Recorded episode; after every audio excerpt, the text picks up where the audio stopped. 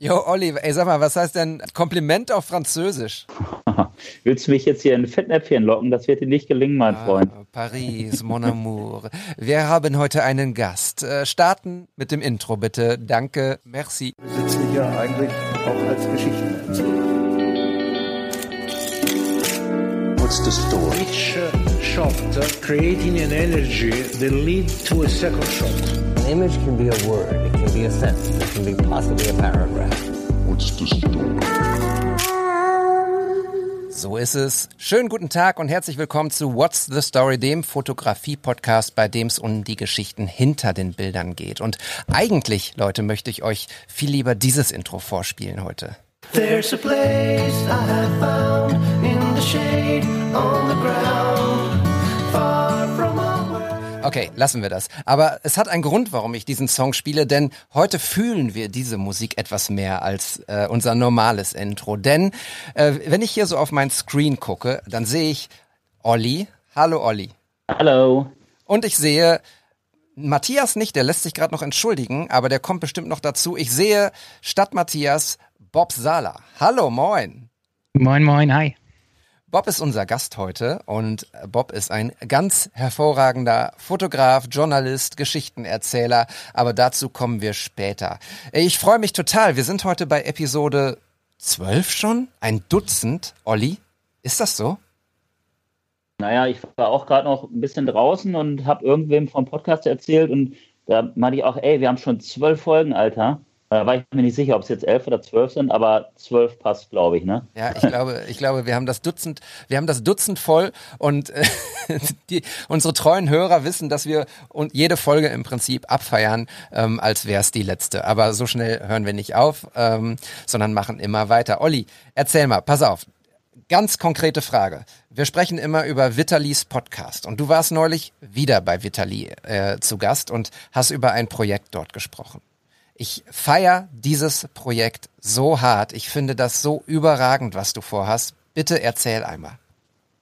Also erstmal Hallo auch da draußen. Von meiner Seite aus nochmal schön, dass ihr wieder oder schön, dass du wieder dabei bist, dass ihr wieder dabei seid, dass ihr uns ähm, eure Zeit schenkt. Das wissen wir sehr zu schätzen. Und David, vielen Dank für die ähm, für die Vorschusslorbeeren, weil das sind halt wirklich Vorschusslorbeeren, weil eigentlich gibt es das Projekt ja noch gar nicht. Ne? Aber ich finde es cool, dass du ähm, den Podcast von Vitali dir angehört hast und dich mit dem Projekt auseinandergesetzt hast. Das Projekt heißt Frame, äh, halt wie Bilderrahmen oder Rahmen. Es ist ja ein sehr gehypter Begriff mittlerweile tatsächlich auch in verschiedensten Zusammenhängen. Und um es, ich versuche es mal kurz zu machen. Es geht darum, ähm, KünstlerInnen zu supporten. Und zwar nicht zwingend auf dem digitalen Wege, was ja irgendwie ganz viel stattfindet auf Instagram, Facebook und Co., sondern ihnen eine Reichweite auf Kleidung zu verschaffen. Und zwar möchte ich gerne, dass die Kleidung der Bilderrahmen wird. So, ne, ganz exklusive Kleidung, hochwertige Kleidung. Wir starten mit Shirts und die Shirts sind der Bilderrahmen für die Kunst, sodass dann die Kunst der KünstlerInnen quasi durch die ganze Welt läuft. Und du kannst dann auf dem Shirt auch sehen, von wem dieses Kunstwerk kommt. Es sieht total schön aus. Es sind super Künstler jetzt erstmal am Start, drei Stück aus Bielefeld machen mit mir den Startschuss und ja, ich liebe das Projekt jetzt auch schon. Und ja, wenn ihr da mehr Informationen zu haben wollt, würde ich mich natürlich voll freuen, weil wir starten diese Woche auch ein Crowdfunding, damit wir das überhaupt auf die Beine gestellt bekommen. Bei Vitali im Podcast Fotografie kann so viel mehr sein gibt es ganz viele Informationen. Und David, wir packen ja den ähm, Instagram-Kanal, den ich habe. Da habe ich einfach mal kurzerhand den Werkraum-Account, ähm, ich hatte ja damals ein Atelier, das hieß Werkraum, das weiß vielleicht der ein oder andere, umbenannt in Frame Fashion. Weil Frame gab es leider schon, aber Frame Fashion passt es dann irgendwie auch ganz gut. Und im Endeffekt ist es auch nur eine Fortsetzung meines Ateliers, weil da hatte ich auch Künstlern immer die KünstlerInnen die Möglichkeit gegeben, ihre Sachen auszustellen. Und ja, den Raum habe ich jetzt nicht mehr. Aber dafür gibt es jetzt bald Shirts, wo dann auch die Sachen gezeigt werden. Schaut da mal rein, äh, lasst gerne Support da. Ähm, ganz wichtig vielleicht noch, ein Drittel des Gewinns geht an den jeweiligen Künstler, an die jeweilige Künstlerin. Ein Drittel geht an eine ja, Kunst- oder Kulturorganisation. Bei diesem Startschuss geht es jetzt um, ähm, ja, um das äh, Kulturhaus Ostblock in Bielefeld. Und ein Drittel geht dann immer wieder äh, in die Marke rein, damit wir dann auch versuchen, so ein bisschen zu wachsen und auch immer mehr Künstlerinnen vielleicht dann auch aus anderen Städten oder Ländern die Möglichkeit zu geben, ihre Kunst auf den Klamotten zu zeigen. Ich finde das so geil. Ich, ich finde das so cool, weil äh, dieser Gedanke, ich möchte das nochmal kurz äh, aufnehmen und deshalb hört auf jeden Fall Vitalis Podcast. Ähm, ich habe den Podcast heute gehört, als ich im Garten ähm, was zusammengebaut habe und ich habe irgendwie gefühlt alle 30 Sekunden genickt, weil ich gedacht habe so, ja klar, das ist, ja, na klar, das liegt so auf der Hand. Natürlich muss man das so machen. Das ist so eine coole Idee. Ähm, und ich bin ganz sicher, äh, dass vielleicht sogar irgendwann mal ähm, wir Fotos von äh, Bob Sala da drauf sehen äh, werden. Denn äh, Bob ist heute unser Gast und seine Fotografie ist ja, keine Ahnung. Ich kann es einfach nur beschreiben. Ähm, außerordentlich, außerordentlich gut. Ähm, ich feiere es so dermaßen, weil es einfach eine komplett eine komplett neue, eine komplett alte neue Handschrift ist, die man so auf Instagram irgendwie nicht sieht. Deshalb ist es total erfrischend und ähm, wir freuen uns sehr, Bob, dass du hier bist und dir die Zeit genommen hast, trotz äh, Stresses. Erzähl mal, wo kommst du gerade her und wo bist du? Ja, vielen Dank für die Einladung. Äh, äh bin sehr gerne mit äh, einem Gläschen Rum hier eingestiegen bei euch heute Abend und freue mich drauf. Äh, ich komme äh, gerade aus Barcelona, also war letzte Woche dort und habe dort ein paar Fotos gemacht für ein Unternehmen, war das erste Mal Reisen für mich jetzt, seit das Ganze losgegangen ist. Auch ja, relativ anspruchsvoll im Moment noch ist, mit ähm, allen möglichen Einreisebestimmungen und PCR-Tests vorher und in Barcelona dann auch nochmal eine Teststation finden, um das Ganze dann bei der Lufthansa zwölf Stunden vor Abflug wieder hochzuladen. Ähm, da geht schon viel Zeit drauf. Und äh, wenn das jetzt kein Job gewesen wäre, ich glaube, für, für einen einfachen Städtetrip ähm, hätte ich das hätte ich das, glaube ich, gelassen, ähm, was ich da, was ich da gerade gemacht habe. Aber es war trotzdem geil. Äh, wir haben natürlich genossen, dass dort die ganze Gastronomie wieder auf war. Haben uns äh, draußen abends dort mit einem Bierchen auf die Plätze setzen können, schon bei schönem Wetter. Und das ist dann auch wieder was, was man, wo man so ein Stückchen Normalität wieder gefühlt hat dort. Aber es, es fühlt sich komplett anders und komisch an, oder? Weil ich war vor äh, drei Wochen in Lissabon für einen Job ähm, und auch da war alles geöffnet, die Läden waren rappelvoll, das Wetter war super und irgendwie fühlte es sich alles ganz komisch, sogar falsch an und irgendwie trotzdem normal. Irgendwie äh, hatte ich das auch, keine Ahnung, in eine andere Welt versetzt. Ja, schon. Also ähm, ich meine, wir sollten vielleicht gleich auch direkt von diesem Corona-Thema wegkommen. Äh, ja, das bitte. ist, äh, glaube ich, gerne. was. Äh, ähm, aber wir, wir haben es schon, also meine Freundin und ich äh, haben das schon sehr, sehr ernst genommen und ich bin da ähm, auch extrem auf der Seite der Wissenschaftler, höre mir jeden Drosten-Podcast an und lese mir teilweise auch die Paper durch, die da erwähnt werden in diesem Podcast und ähm, versuche mich da so ein bisschen, wahrscheinlich auch zu viel reinzulesen und da ein Bild zu bekommen. Aber ja, wir haben es übelst ernst genommen und dann dort wieder reingeworfen zu werden. Also wir haben wirklich Kontaktabbruch fast gehabt. Ich habe keine Shootings mehr gemacht seit einem halben Jahr. Ähm, ich habe wirklich mich hier mit meiner Freundin eingeschlossen. Wir haben uns einen großen Fernseher gekauft und haben hier, äh, haben hier unsere äh, riesige Büchersammlung und das war so unser Winter. Ähm, und da war es dann direkt wieder so auf die Fresse. Also das war schon, also man muss es halt wahrscheinlich auch in Anführungsstriche setzen, weil dann wahrscheinlich die Leute, die dort auch so krass auch wieder unterwegs sind und all die Dinge dort so extrem wieder nutzen, auch dann wahrscheinlich eher die Leute sind, die vorher auch schon nicht unbedingt super vorsichtig waren. Ähm, von daher haben wir, äh, als wir dort unterwegs waren, auch doppelte Vorsichtsmaßnahmen äh, ergriffen und sind dort mit FFP2-Maske eigentlich den ganzen Tag durch die Stadt und ja, ähm, wie das so ist. Aber wie du, wie du schon sagtest, es ist tatsächlich eine andere Welt nochmal gewesen. Aber ich hoffe, sie wird bei uns bald ähnlich aussehen. Ja, es ist halt, äh, die Versuchung ist jetzt auch so groß, wieder in dieses ganze Thema einzusteigen, weil ja gefühlt jeder etwas auch zu der Corona-Situation, das ist ja wie das Wetter irgendwie, das nimmt jeder wahr und man kann so viel drüber sprechen. Ich finde es mega gut, dass du auch gesagt hast, lass uns davon wegkommen. Deswegen, ähm, du warst jetzt in Barcelona und hast von einem Job gesprochen. Was für Jobs fotografierst du denn in, Barcelona? Also magst du mal drüber sprechen, was du da genau gemacht hast? Ähm, also das in Barcelona war jetzt tatsächlich für äh, ein Magazin hier aus Deutschland. Ich weiß nicht, ob ihr ähm, dieses Ramp Style Ramp Magazin kennt. Ähm, äh, sitzen, glaube ich, in Reutlingen. Für die habe ich früher schon mal zwei, drei Sachen gemacht und äh, die machen zurzeit äh, so eine Kooperation mit, äh, mit Seat, mit dem Autohersteller. Hersteller. Und ähm, ja, das ist so ein bisschen irgendwie europäische Städte und seine Künstler und ähm, Künstlertouren durch, ähm, durch Europas Großstädte. Und wir sind dann dort ähm, durch Barcelona gefahren, haben Barcelona erkundet mit äh, einem der Seat-Wagen dort und haben das Ganze dokumentiert und das wird jetzt gespielt äh, den kompletten Juni auf einem Blog von Seat hier in Deutschland und auf der deutschen Seat Instagram-Seite. Also war so ein, so ein, so ein schönes äh, Content-Projekt einfach. Okay, und ähm, wir kennen ja jetzt alle auch deinen Stil, zumindest anhand dessen, was du so, was du so zeigst, und du zeigst ja auch relativ viel. Ähm, kannst du deine Jobs oder hast du den Job dann auch in deinem Stil gemacht? Oder wenn ich das jetzt zum Beispiel irgendwie in irgendeiner Werbung sehe, ähm, also erkenne ich, dass, dass es von dir ist, Bob, oder ähm, bist du dann auch in der Lage oder hast du auch Bock drauf, mal so ein bisschen das quasi abzuliefern, was der Kunde dann so möchte? Das will ich meine?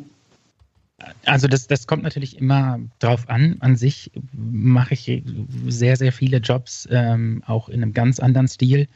Ähm, viele, viele von den Dingen, ähm, die jetzt auch gerade seit Corona, mit denen ich mich über Wasser halte, würde man wahrscheinlich dann doch nicht ganz unbedingt erkennen, äh, wenn man sie jetzt einfach so sehen äh, würde. Aber in dem Fall war es halt tatsächlich so, dass die Antonietta vom Ramp Magazine ähm, halt einfach auch meinen Stil sehr gut findet. Und da war von vornherein so, ähm, boah, ähm, ja, mach einfach dein Ding, wir, wir mögen deine Farben und äh, wir wollen auch genau dieses, äh, ähm, ja, ein bisschen improvisierte und ein bisschen äh, ungestellte und ähm, das passt super zu diesem Blog, den wir da haben und äh, mach einfach und das war wirklich, muss ich ganz ehrlich sagen, ähm, so Match made in heaven auch. Ich meine, die ganzen reisetechnischen Dinge waren jetzt äh, natürlich auch ätzend so ein bisschen. Ähm, da sind auch viele Dinge echt, äh, wo man hier dann auch einen Tag in der Warteschleife von der Corona-Hotline von Rheinland-Pfalz äh, verbringt, ähm, wie das mit Quarantänemaßnahmen aussieht und wie auch immer. Ähm, aber an sich war es dort halt einfach so, ey, macht genau das, was ihr immer macht. Hier ist euer Auto, fahrt los und am Ende habe ich die Sachen abgegeben und man denkt ja dann trotzdem immer noch, nach so nach vier, fünf Tagen in so einem Land, wo du dann die ganze Zeit geshootet hast, okay, passt das jetzt so für die Leute, aber ähm, ich habe denen so eine Auswahl geschickt und die haben gleich gesagt, boah, können uns jetzt schon nicht entscheiden und äh, ähm, lass auch genau so, wie du jetzt hast. Ich hatte die auch, ich hatte nur quasi einen von meinen Import-Presets damit drauf. Ähm, die, äh, äh, die ich da drauf lege. Und ja, nee, brauchst du auch gar nicht weiter bearbeiten. Nehmen wir genauso. Und, und, und äh, ist ja irgendwie beruhigend zu sehen, dass auch du diese Skepsis hin und wieder dann auch nochmal hast. Ist das jetzt das, was sie sich vorgestellt haben? So, ne, die kriegen das jetzt so. Und ähm, oft sind die Leute dann ja einfach nur glücklich, wenn sie es, wenn sie es in Händen haben und wollen es genauso haben. Ne, mit all dem behaftet, was man halt so ähm, da auch rein investiert hat. Hört sich, hört sich spannend an. Cool. Ja, das ist für mich schon auf jeden Fall das Wichtigste. Also wenn ich mit jemandem arbeite und jemand mich ähm, bezahlt für meine Kunst, ähm, dann bin ich nicht so drauf, dass ich sage, okay, ähm, ihr habt mich schließlich gebucht, äh, ja, ja. ihr kriegt, was ich euch liefere, sondern da geht ähm, natürlich schon auch in Kooperation mit den ganzen Artdirektoren oder was auch immer ähm, sehr viel ähm, hin und her mit ein in diese Arbeit. Bob, jetzt äh, unser Podcast funktioniert ja so, dass wir im Prinzip über Bilder sprechen und unsere Hörer dann während des Podcasts oder danach ähm, auf unser Profil gehen und, und ähm, dann Fotos sehen, ähm, über die wir gesprochen haben. Jetzt haben wir schon viel über dich gesprochen, viel über deinen Stil gesprochen. Wir haben ein alternatives Intro äh, gespielt, ähm, was so ein bisschen ein, ein Sneak Peek ist sozusagen. Aber beschreib doch mal deine Kunst. Also was sehen die Leute, wenn sie Bob Sala googeln oder bei Instagram sich anschauen und äh, dort ähm, ja in deiner in deinem Grid rumscrollen. Was sehen die Leute dort? Ja, super einfach zu definieren für mich auch. Ähm, ja, ja, in, in erster Linie ist es tatsächlich eher äh, wie ein Tagebuch. Wenn man jetzt einfach auf einen meiner Social Media Accounts geht, ist es schon sehr dokumentarisch eher. Ähm, es sind viele Shootings, die ich dort gemacht habe mit unterschiedlichsten Menschen, meistens ähm, Künstlertypen, die ich gerne mag. Ähm, und das Ganze ist so ein bisschen äh, auch angehaucht und inspiriert von den Sachen, die ich gerne mir anschaue oder lese oder höre. Und das ist einfach alles, was irgendwie 1956, 57 oder so anfängt und irgendwo Ende der 70er mit, äh, mit der Punk-Szene so aufhört. Das ist, das ist so einfach die Zeit, aus der ich meine kompletten Impulse rausziehe. Habe ich denn äh, einen, einen vernünftigen alternativen äh, Track gewählt? Hat er dir, äh, war der okay oder sagst du, oh nee, nein, ganz falsche Nummer? Ist okay, ich hätte wahrscheinlich was anderes gewählt, aber äh, ist auf jeden Fall äh, ein guter Tipp to the head. Also ist halt ist halt ähm, ein Sound von Epidemic Sound, äh, insofern ähm, GEMA frei und äh, für mich lizenziert. Insofern haben wir nur nur äh, be bedingt Material, aus dem ich graben konnte, aus den Zeiten sozusagen.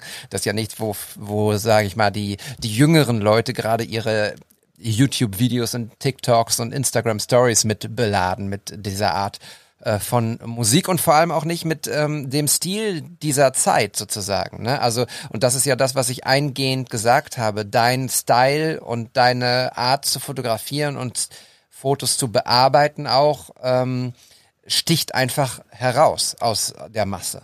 Was ich so cool finde, ja. ist, oder ja, Bob, gerne du. Nee, gerne. Äh, also, was ich, ich weiß jetzt so nicht, cool was ich finde, dazu sagen soll, aber es ist. Äh, ähm, ich will dich aber kann, ich, kann ich nicht beurteilen. Ist, ist so. Äh, ähm, ich kann nicht anders. Sagen wir es mal so. Das ist gut. Wenn's, dann kommt es quasi aus dir raus, quasi. Also ich. Was Ja, ich kann so cool- versuchen, was ich will. Also auch immer, ich, bei mir ist es tatsächlich so, dass ich immer zwischen Weihnachten und Neujahr auch komplett meinen Bearbeitungsstil verändere und äh, ähm, auch in Lightroom nochmal bei Null starte. Aber egal, was ich tue, ähm, im Januar, wenn ich die ersten Bilder dann wieder poste, sind die ersten Kommentare immer wieder, ja, okay, äh, ähm, deine Bilder erkennt man immer wieder. Und ich habe äh, wochenlang an irgendeinem Preset rumgebaut.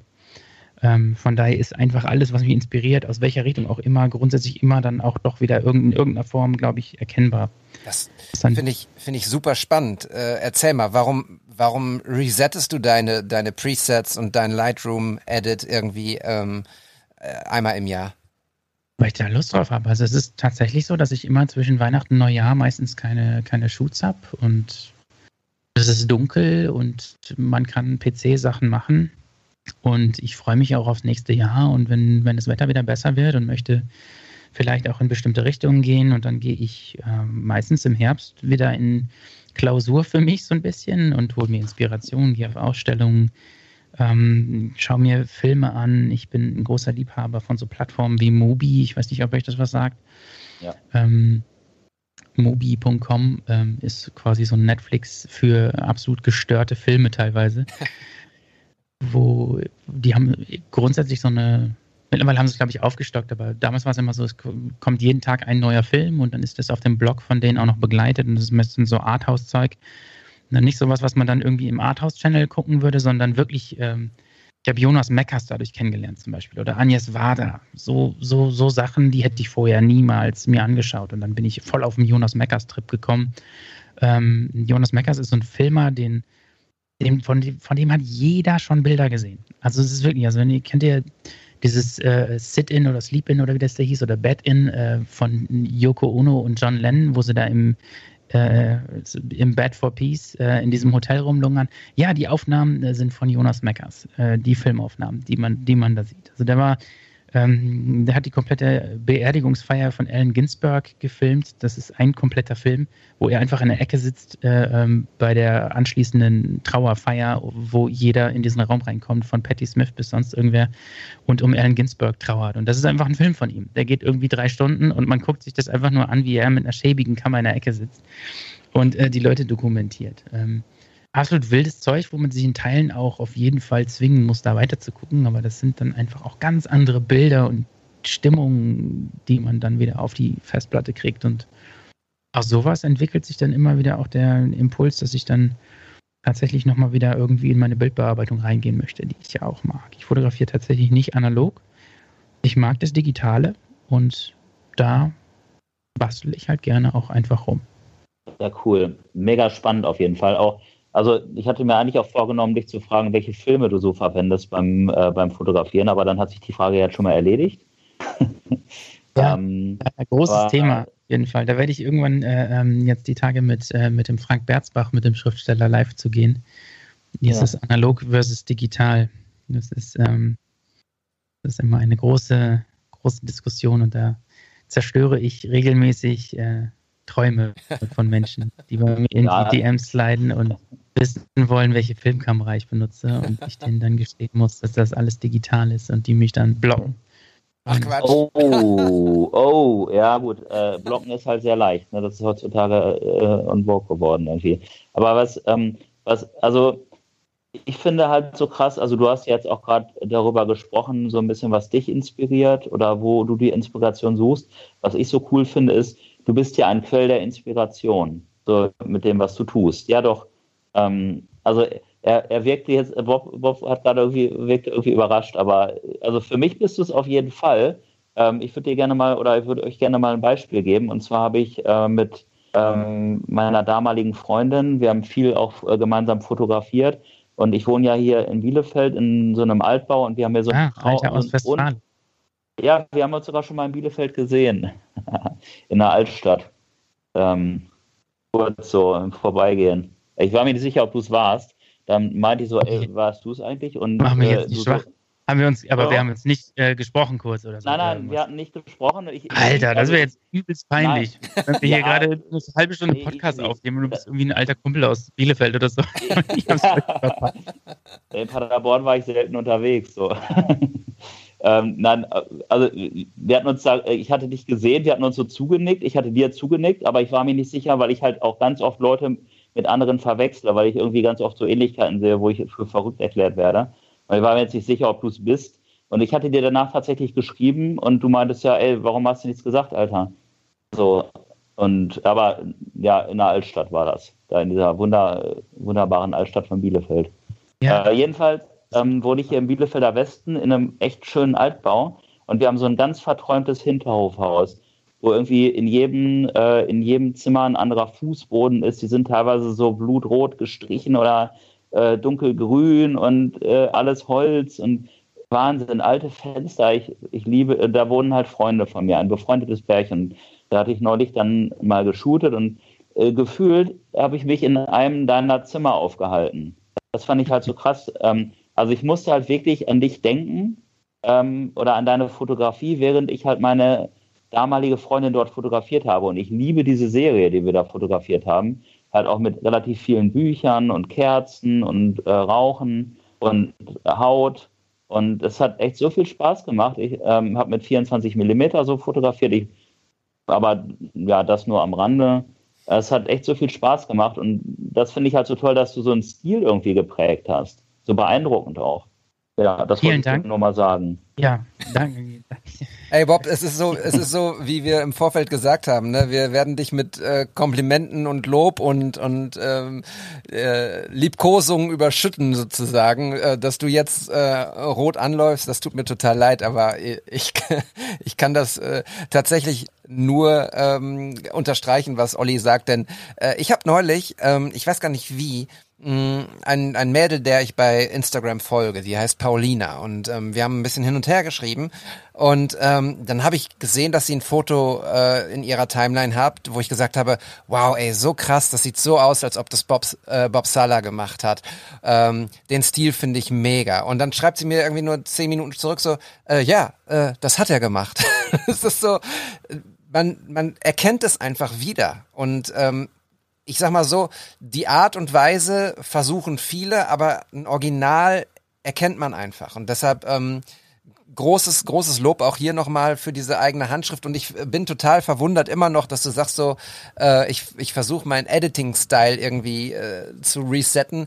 Ähm, ich bin froh, dass das nicht klappt. Ähm, auf jeden Fall, dass man dich nicht wieder komplett neu entdecken muss oder kann. Auf der anderen Seite wäre es natürlich auch geil zu sehen, wie so die äh, Bob Sala 2.0 und Bob Sala 3000 und sowas daherkämen. Ähm, nichtsdestotrotz äh, finde ich es ganz großartig und freue mich sehr, ähm, dass wir jetzt weiter darüber sprechen. Olli, du hast was zu Ich sagen. habe noch eine Frage. Bitte. Genau. Ähm, also, als ich jetzt bei dieser Location da war, in diesem Haus, was ich so unfassbar inspirierend auch finde, da muss ich auch so darüber nachdenken, du hast auch immer so, also neben den tollen Models, die du hast, hast du auch immer so schöne Locations. Ist das immer so, sind das immer so deine Wohnungen oder ähm, buchst du dir was oder fragen dich Leute, ey, Bock, hast Bock hier zu shooten oder wie ergibt sich das? Äh, ja, das ist ein Gesetz der Anziehung so ein bisschen. Also je mehr ich in diese Richtung veröffentliche, desto mehr spricht es natürlich auch genau die Menschen an, die sich so einrichten.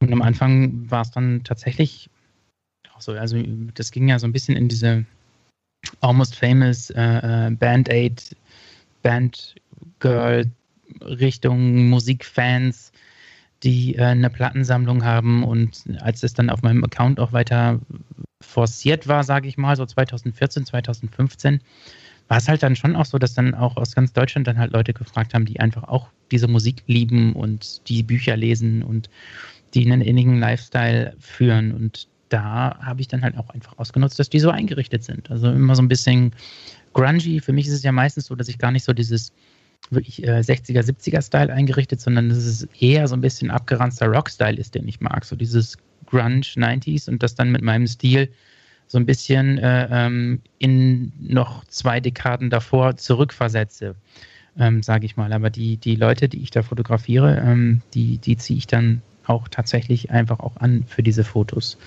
Dann ist es natürlich viel meine Wohnung, die richte ich einfach natürlich auch danach ein. Bin da sehr visuell als Mensch und ähm, bin da auch gerade, wir sind gerade umgezogen und im Moment irgendwie acht Stunden am Tag nur Dinge für die Wohnung suchen. Ähm, auch was, was ich. Eigentlich würde ich auch gerne Inneneinrichtungen machen. ich, da, da, da, möchte ich gerne direkt mal einhaken, weil das ist ja auch wieder so eine Kunstform für sich. Und eine meiner Fragen ist auch so, was sind andere Kunstformen, mit denen du dich vielleicht auch aktiv auseinandersetzt? Ist es, ist es ausschließlich die Fotografie oder ähm, fließt deine Kreativität auch irgendwie in andere Bereiche? Ähm, also, also fließt rein oder ich beziehe meine Kreativität? Ähm, nee, also, die also Inspiration. Dein Output quasi, also das, was du kreierst. Ja, das ist, äh, glaube ich, eine meiner, meiner Schwächen sicherlich. Ähm, also ich bin ähm, einfach an so vielen Dingen interessiert. Also ich, ich, ich liebe das Schreiben. Wenn ich es mir aussuchen dürfte, wäre ich Schriftsteller und wäre eigentlich quasi ohne äh, äh, ohne große Kontakte irgendwo eingeschlossen in einer schönen Wohnung am, am Stadtrand. Mhm. Aber das Schreiben war dann halt irgendwie nie so, äh, wie ich es dann irgendwie mit den Fotos hinbekommen habe. Dann kam das Schreiben wieder zurück. Ähm, ich male auch, aber das sieht halt aus wie von einem Vierjährigen. ähm, aber es ist trotzdem so, dass ich dann, ich, ich liebe Collagen, also ich mag äh, ähm, auch immer noch so ähm, Scrapbooks zu haben und Collagen zu machen. Ähm, ja, wenn ich singen könnte, wäre ich Sänger. Wenn ich Gitarre spielen könnte, äh, würde ich nur Gitarre spielen. Ich bin super neidisch. Äh, äh ich habe jetzt im Winter angefangen, äh, Mundharmonika zu spielen, ähm, um Neil Young Songs zu begleiten. Ähm, ich verzettel mich vorwiegend in alle Herrenrichtungen. Herrenländer. Sehr sympathisch. Ich, ich verzettel mich gerne. Was heißt gerne? Ich habe keine andere Wahl. Ich bin einfach jemand, der sich ständig verzettelt. Punkt. Oh, das äh, finde ich total sympathisch. Ich habe mir neulich ein Saxophon gekauft. Das findet man sympathisch, äh, wenn man so nicht leben muss. Ja, ja, klar. Ich kann ja immer nur das sagen, was bei mir so ankommt. Und, ja. Äh, also, wenn ich es so gerade erzählt habe, fand ich es auch total sympathisch. Aber äh, es ist äh, auf jeden Fall ein Albtraum. Wir haben äh, einen ähnlichen ja. Background, äh, Bob, auf jeden Fall. Ich äh, bin eigentlich auch von Hause aus ähm, äh, Schreiberlink und ähm, verdient damit tatsächlich auch noch mehr oder weniger ähm, den Großteil meiner Brötchen. Bei dir ist es äh, ja umgekehrt mittlerweile, hoffentlich. Ja, ich bin neidisch. Also ich würde auch gerne ähm, verschreiben. Bei mir war es damals so, dass ich das Fotografieren auch erst durch die äh, Schriftstellerei oder vielmehr durch den Journalismus angefangen habe. Ähm, wollte ja, mit 18, 19 Schriftsteller werden, bin ja. dann bei den Zeitungen angefangen und habe dort natürlich auch immer ein Foto mitbringen müssen von den Veranstaltungen. Und da ich fast nur Kultur gemacht habe und Kulturveranstaltungen, du kennst das, du darfst nicht blitzen, du hast äh, zwei Songs Zeit oder äh, fünf Minuten bei Hagen Räther oder was auch immer und dann muss in fünf Minuten ein scharfes Bild ähm, ohne Blitz entstehen. Also die, die, die Grund, Grundlagenfotografie haut man sich da drauf. Ein neues Gesicht Ein neues Gesicht. Hey, Hey, hallo zusammen. Entschuldigt, dass ich hier so reincrashe. Nein, Eins Matthias, herzlich willkommen. Wir freuen uns wahnsinnig, dass du endlich wieder am Start bist. Äh, Bob, Matthias hat vergangene Episode, in Episode 11 ausgesetzt aus äh, geschwänzt. Sch- geschwänzt. Das sagt der Lehrer. genau. Ja. Und ähm, jetzt ist Matthias endlich in seiner Destination angekommen und hat seinen Rechner angeschmissen und ist uns aus Österreich zugeschaltet. Matthias, schön, dass du da bist. Genau, ohne dass ich jetzt genau weiß, wo der Bob sich gerade befindet, ist das, glaube ich, hier unser erster länderübergreifender, unsere erste länderübergreifende Folge des What's the Story Podcast. Ist doch schön. Das zeigt uns doch irgendwie auch, dass es aufwärts geht, oder? Mit Corona. Ja, das Thema hatten wir gerade verbannt. Bin ich voll dabei. Fall- Ja, herrlich. Also wusste ich. Äh, mega, dass du da bist. Deinen Schnubbi hast du auch noch. Äh, auch wenn es bei mir relativ verschwommen ist, aber den Schnubbi, den sehe ich auf jeden Fall schon mal alles beim Alten. Ja, was ihr nicht wisst, ist, Matthias zeichnet gerade wahrscheinlich in einer Dusche oder in einer Sauna auf. Ähm, wir sehen ihn gerade sehr, sehr äh, verschwommen. Oder das ist ein neuer Filter, den, keine Ahnung, Skype jetzt weich gezeichnet hat. Ähm, ist egal. Hauptsache, du bist da. Matthias, erzähl mal ganz kurz, ähm, bevor wir äh, mit dem Kreuzverhör von Bob weitermachen. Ähm, wo, wo bist du? Was machst du? Und wie waren deine vergangenen vier Wochen? Ja, ich versuche mich kurz zu fassen, um euch da nicht äh, aus dem Tritt zu bringen. Also ich bin äh, jetzt gerade in Österreich angekommen, in Seefeld in Tirol. Ich glaube, es ist sehr schön hier. Ich weiß es noch nicht, ich habe noch nicht viel gesehen. Ich bin heute Morgen recht früh aufgebrochen äh, in, äh, im Pott in Fröndenberg äh, und äh, war dann lange unterwegs, musste in München sehr lange auf meine Akkreditierung für die Euro warten. Also David, dir wird das ja auch noch blühen. Äh, bring Zeit mit und guck mal, ob du alles richtig eingegeben hast. Bei mir fehlte der zweite Vorname und das hat ewig gedauert. Stopp. Naja, auf Stopp. jeden Fall hat das. Äh, Matthias, Ja. an dieser Stelle kurz, was ist dein zweiter Vorname? nein, den kann ich hier nicht nennen. Man muss auch noch Geheimnisse haben, oder? Okay, okay, okay. Ja, aber nicht das. Du kannst andere Geheimnisse haben, aber nicht deinen zweiten Vornamen. Ja, gut, ich sag's. Timo. Schöne Grüße an meine Tante, die das verbockt hat. Der. Ich hatte Eugen getippt, also Timo ist doch, ist doch cool. Entschuldigung Eugen, an alle hat, man das, hat man das nicht früher immer so, so Gesichter gemalt, so in Schreibschrift mit Eugen? Ne, mit Egon war das, glaube ich, ne? Ja, hat man Schule aber, boah, so aber gemacht, ne? Eugen Dersch wäre echt ein harter Name. Eugen Ja, Dersch. Wenn ich mal ein äh. Synonym suche, dann wird Eugen ganz weit vorne sein. Ich finde Matthias Dersch äh, trifft schon ganz gut. Also ist das für dich okay, Ja, wenn ich passt. weiter Matthias nenne, oder? Ja, sehr gerne, sehr gerne. Den äh, zweiten Namen vergessen wir jetzt einfach direkt wieder. Genau. Naja, auf jeden Fall hat mich das dann ein bisschen Zeit gekostet und äh, dann habe ich mich noch durch den Münchner Feierabendverkehr gequält über irgendwelche Landstraßen und bin jetzt hier im schönen Seefeld und werde dann hier die nächsten Tage von der Nationalmannschaft berichten. Und äh, Fotos machen. Ja, ja, Fotos, ich habe die Kamera dabei. Mein Plan ist eigentlich auch, dass ich morgen vor dem Frühstück äh, schon den ersten kleinen Morgenspaziergang mache. Ich will jetzt nicht sagen, dass ich joggen gehe, das wäre gelogen, aber äh, ich wollte einen kleinen äh, Fotowalk durch Seefeld machen, in aller Frühe, wenn ich noch nicht arbeiten muss. Ich habe mich heute erstmal mega blamiert, weil ich nämlich äh, an meinem Arbeitsplatz kundgetan habe, dass die Nationalmannschaft in Dänemark spielt. Äh, weil du von da, also nicht weil du davon da berichtest, aber du hattest mir von Seefeld erzählt und ich dachte, Seefeld wäre Dänemark. So, und äh, habe an dem Tisch Jetzt frage ich mich natürlich, warum du im Unterricht von mir erzählst. Nicht im Unterricht, in der Pause. Also im Unterricht auch, aber äh, das war jetzt in der Pause. Ja, ich habe ich hab sonst nichts zu erzählen. Das Ähm. glaubt dir kein Mensch. Ähm, aber lass uns mal jetzt, äh, was ist deine erste Frage an Bob? Moin, erstmal Matthias. Wir haben uns ja eben gar nicht richtig kennengelernt.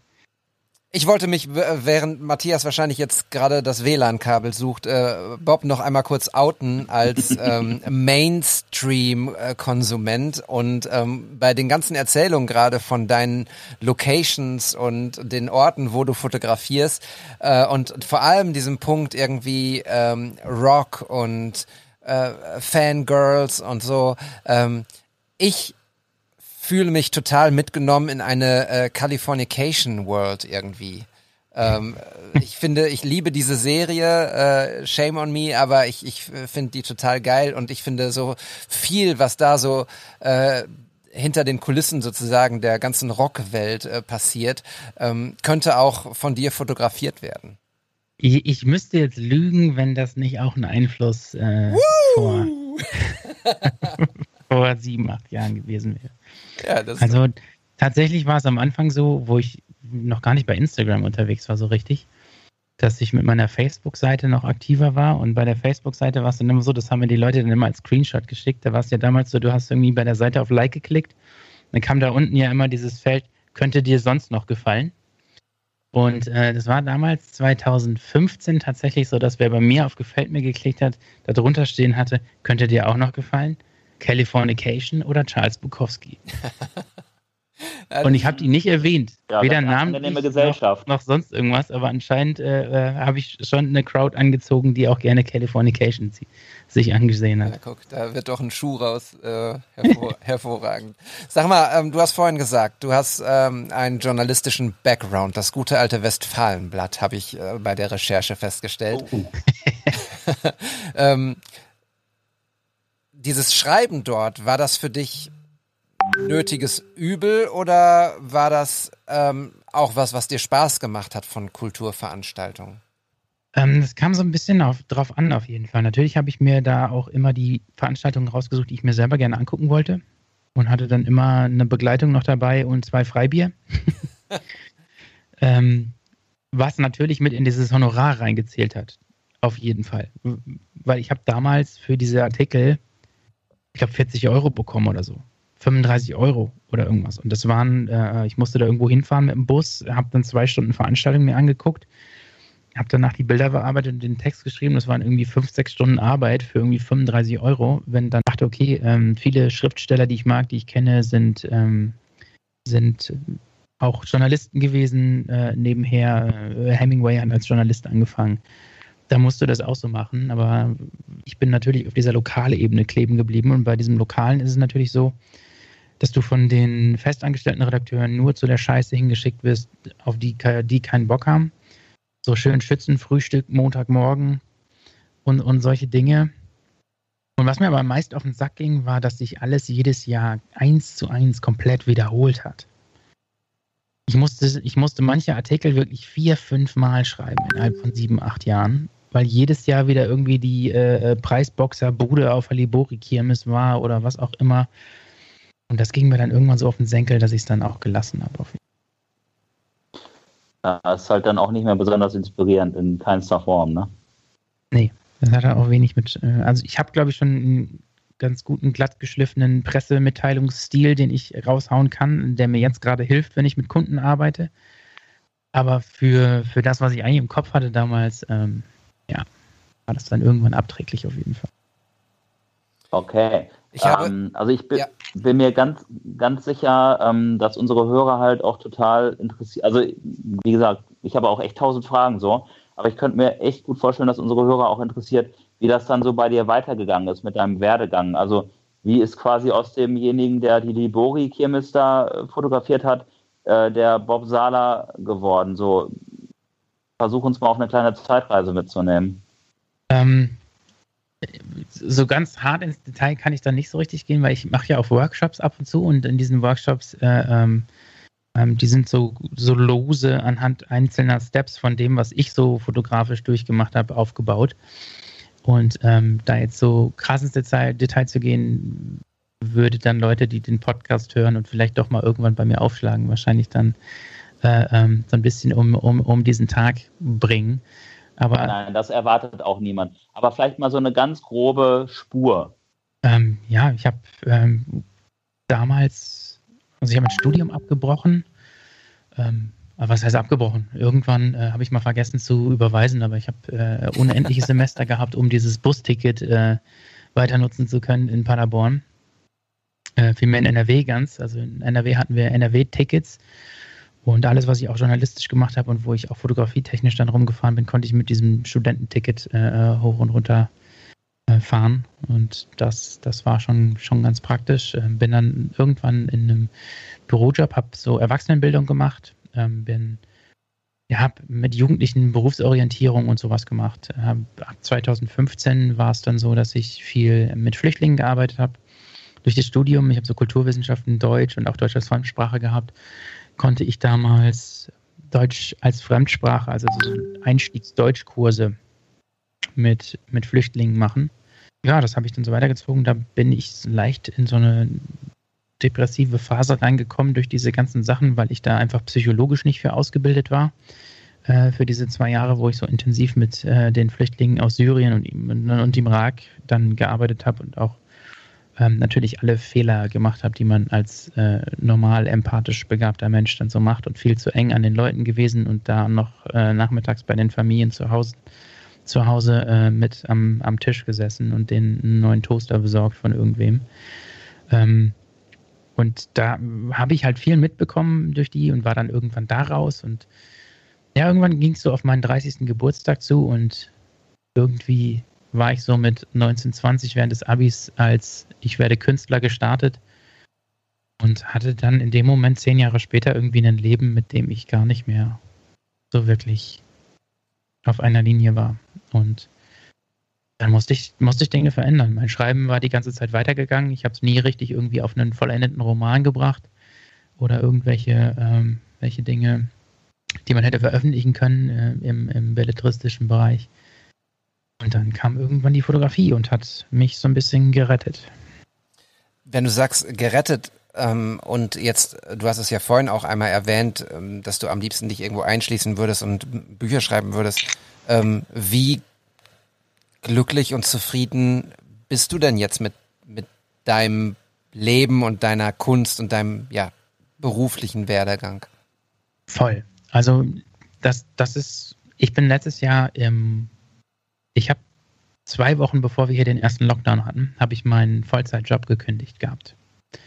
Ich bin damals, also was heißt damals, ist jetzt anderthalb Jahre her, in, in meine komplette Selbstständigkeit gestartet und habe dann innerhalb von ja, 10, 15 Tagen Jobs im Wert von knapp 30.000 Euro verloren, weil die alle im Ausland waren. Ich hatte mir für das Jahr alles, was ich immer vorher nicht machen konnte, wo ich immer so ein bisschen ähm, neidisch auch nach rechts und links, links geguckt habe, um ehrlich zu sein, wo Leute einfach spontan auch ins Ausland reisen konnten, weil ich immer Festanstellung hatte, war ich angewiesen auf meine Urlaubstage und konnte nicht einfach sagen, okay, ich bin jetzt einfach mal zehn Tage in Indonesien oder sowas äh, äh, ab, ab übermorgen oder, oder wie auch immer und musste dann immer so Agenturfragen oder, oder wenn Brands angekommen sind, äh, meistens bei diesen Auslandsdingen dann absagen.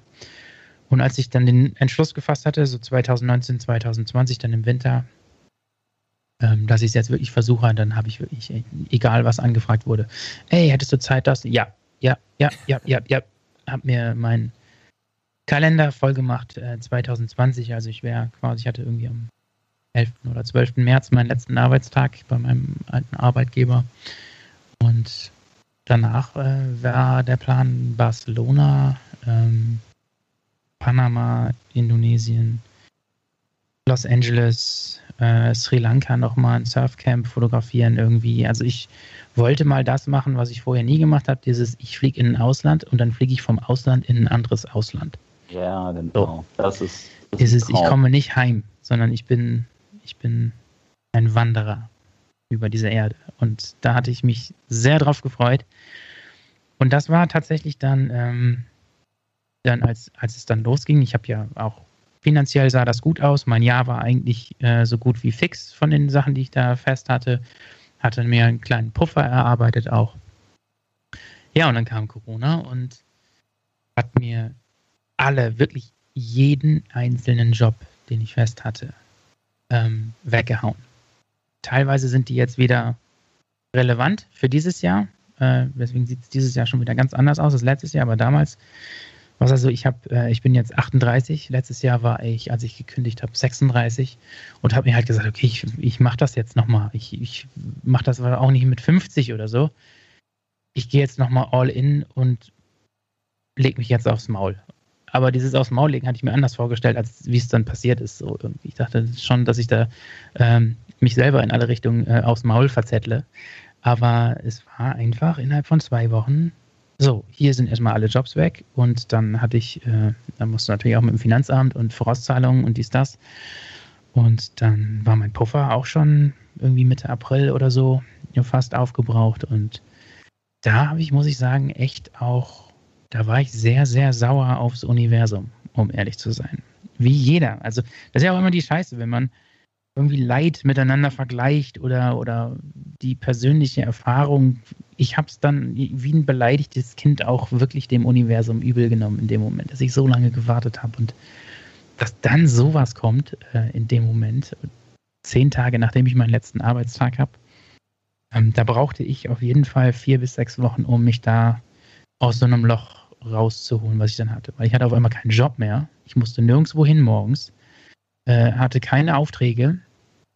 Ähm, ja, Arschkarte irgendwie. Und dann habe ich im April, Mai meinen Printshop aufgemacht.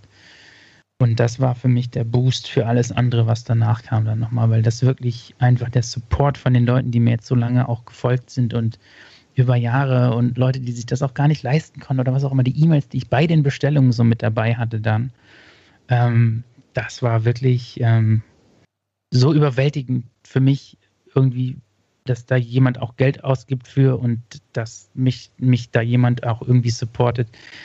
Ähm, das, das hat mich gerettet letztes Jahr, auf jeden Fall. Und das ist halt auch irgendwie dieses sprichwörtliche, oder was heißt, dieses Karma, glaube ich, auch einfach du, du hast unglaublich viel gegeben in dieser ganzen Zeit auch für deine Community. Ich kann das, äh, kann das, kann das behaupten oder ganz klar sagen, weil wenn ich dir mal geschrieben habe, du hast immer zurückgeschrieben und du hast jetzt auch nicht nur 5000 äh, Menschen, die dir folgen, sondern viele und äh, die sich bestimmt auch regelmäßig bei dir melden. Und ich hatte alleine vor zwei Wochen oder so dir noch geschrieben wegen der Schreibmaschine, weil ich mir irgendwie eine neue alte Schreibmaschine holen wollte. Und du hast mir auch direkt gesagt, ja, ich habe die und die ist mechanisch und die äh, ist so. Und die Leute, das kommt halt bei den Leuten an und die merken halt auch, dass du ein authentischer Künstler bist, der auch dicht bei den Leuten ist, die äh, dich quasi zu supporten. Und das hat schon, glaube ich, alles mehr als seine Richtigkeit. Und ich finde es einfach nur, also ich habe echt eine Gänsehaut, wenn ich das höre. Krasser Verlauf. Ja, ich kriege das natürlich nicht bei allen Leuten hin. Also es ist schon so, dass ich auch äh, mich komplett äh, verzettel mit Nachrichten und so. Da bin ich auch manchmal schlecht. Manchmal antworte ich äh, Leuten auch lange nicht und so. Da bin ich auch nicht super gut drin, gerade bei Instagram. Äh, wenn ich da, ich bin unterwegs, lese eine Nachricht, denke ich, antworte später und das fällt mir dann vier Wochen später wieder auf, wenn mir jemand wütend schreibt. Äh, ich habe dir doch damals geschrieben. ähm, das, äh, das passiert mir, das passiert mir auch so. Aber eigentlich, wenn ich ich, ich weiß es ja selber. Ich schreibe ja auch immer Leuten. So, oder keine Ahnung. Leute, die einen interessieren oder sonst irgendwas. Und wenn jemand einfach ähm, da zurückschreibt, ich mag das doch selber auch immer. Und deswegen versuche ich das auch immer zu beherzigen und mich zu versuchen, irgendwie in, in Leute auch reinzuversetzen, die mir da, die mir da schreiben. Das ist eine schöne, schöne Maßgabe irgendwie, dass man sich vielleicht so verhält, wie man, wie man es sich von anderen auch wünschen würde an der Stelle. Und ähm, ich, kann, ich kann das ja nur so ansatzweise nachvollziehen, weil klar, man selber bekommt auch Nachrichten, auch vielleicht auch in Bezug auf die Fotografie oder auf andere Dinge. Und äh, das ist bei dir ja dann wesentlich mehr. Und wenn man dann noch zusätzlich unterwegs ist, Instagram verschlingt solche Nachrichten dann ja auch irgendwo in irgendwelchen Untiefen dieses Postfachs. Also, aber super spannend auf jeden Fall. David, du, du, du siehst aus, als wenn du auch die nächste Frage schon im Anschlag hättest. Ich äh, komme ja nicht äh, davon los, ähm, das geschriebene Wort, weil das ja auch von sozusagen meine, meine kulturelle äh, Entwicklung ähm, ist und meine Genese. Äh, ich habe einen Text von dir gelesen, der heißt ähm, 2015 Blume des Bösen. Kannst du dich dran erinnern? Das ist ein Text, äh, den du über dich selber geschrieben hast, wenn ich das richtig gesehen habe. Ich habe es vage im Kopf. Ist wahrscheinlich irgendein Blogbeitrag, oder? Ja, ist ein Blogbeitrag, genau. Ähm, ich werde das auch mal verlinken hier in den Show Notes. Ähm, oh. Ich finde diesen, ich finde diesen Text ähm, total schön und spannend und es ist irgendwie ein Rückblick auf das Jahr 2015 von dir. Ähm, und in dem äh, Teaser-Text, also in dem in dem Text, äh, der den ganzen, ähm, in dem, in dem, ja, den, den ganzen Artikel sozusagen anteast, ist das letzte Satz ähm, ein Appell an die Menschlichkeit, um Herzen und Türen zu öffnen. öffnen. Geht hin und sagt einfach mal Hallo, es sind neue Deutsche im Land und da geht es tatsächlich darum, ähm, was du vorhin ja. auch erwähnt hast, dass du äh, Deutschkurse für alleinreisende junge Männer aus Syrien gegeben hast. Und ich finde, dieser letzte Satz, ich wiederhole den nochmal, geht hin und sagt einfach mal Hallo. Ähm, es sind neue Deutsche im Land. Ich ich habe diesen Satz drei, vier, fünf Mal gelesen und muss sagen, sowas zu lesen ist so wichtig und so toll. Ähm, und ich finde diesen ganzen Text sehr inspirierend, dass ich sage, ähm, hör nicht auf, Fotos zu machen, aber schreib ruhig auch noch mal wieder ein bisschen was. Danke. Ja, das, das, war, das war tatsächlich ein Text, den ich sehr emotional äh, nach den ersten Wochen in diesen Flüchtlingskursen geschrieben habe. Ähm, der vielleicht auch ein bisschen übers Ziel hinausgeschossen ist. So, äh, ähm, ich habe damals, das, da kann ich mich noch dran erinnern, dass ich gerade für diesen, für diesen letzten Satz ähm, auch ein bisschen äh, kassiert habe, definitiv, als ich den damals über die äh, Portale geschossen habe, ähm, weil ich auch selber eigentlich gar nicht so ein, wie so, so dieses in Städte, in Länder, äh, dieses Identitäre, das ist, das ist mir einfach auch eigentlich zuwider. Und das ist eigentlich auch ein Satz, den ich, äh, ich benutze das Wort Deutschsein eigentlich überhaupt nicht. Ähm, oder, oder ich, der, der, der Deutsche, das, äh, da wirkt es mir eigentlich eher hoch, sage ich mal, was aber nichts äh, damit zu tun hat, dass ich dieses Land nicht mag, dass ich die Menschen darin nicht mag, sondern ähm, dass ich einfach auch sehe, wie viel manche Leute auf, auf diese Begrifflichkeiten auf diesen Begrifflichkeiten verharren und ihr ganzes Leben danach definieren, ähm, wo sie geboren sind. Also ähm, natürlich müssen wir uns glücklich schätzen, weil wir sehr privilegiert ähm, aufgewachsen sind hier, aber mh, hm, an sich. Ja, das war damals, ich habe das eben schon so kurz erwähnt, das war wirklich eine, ich habe damals auch, das war am Ende von der Beziehung tatsächlich und ähm, bei dem Unternehmen, wo ich damals gearbeitet habe, lief es zu der Zeit auch nicht ganz so gut tatsächlich und ähm, ich habe mich damals da voll in diese, in diese Kurse einfach reingestürzt. Das war auch so meine Rettung in dem, in dem Halbjahr. Ich hatte irgendwie zwei Deutschkurse. Der erste ging von 9 Uhr bis 2 und der zweite ging von äh, 2 Uhr bis 8 Uhr. Also ich hatte äh, zehn Stunden Unterricht am Tag. Quasi. Und natürlich habe ich eine Vorbereitung auf, auf diese Dinge gehabt und damals ging es halt auch einfach nur, normalerweise musst du für sowas natürlich äh, Deutsch als Fremdsprache studiert haben, bestimmte Zertifikate haben oder ähnliches.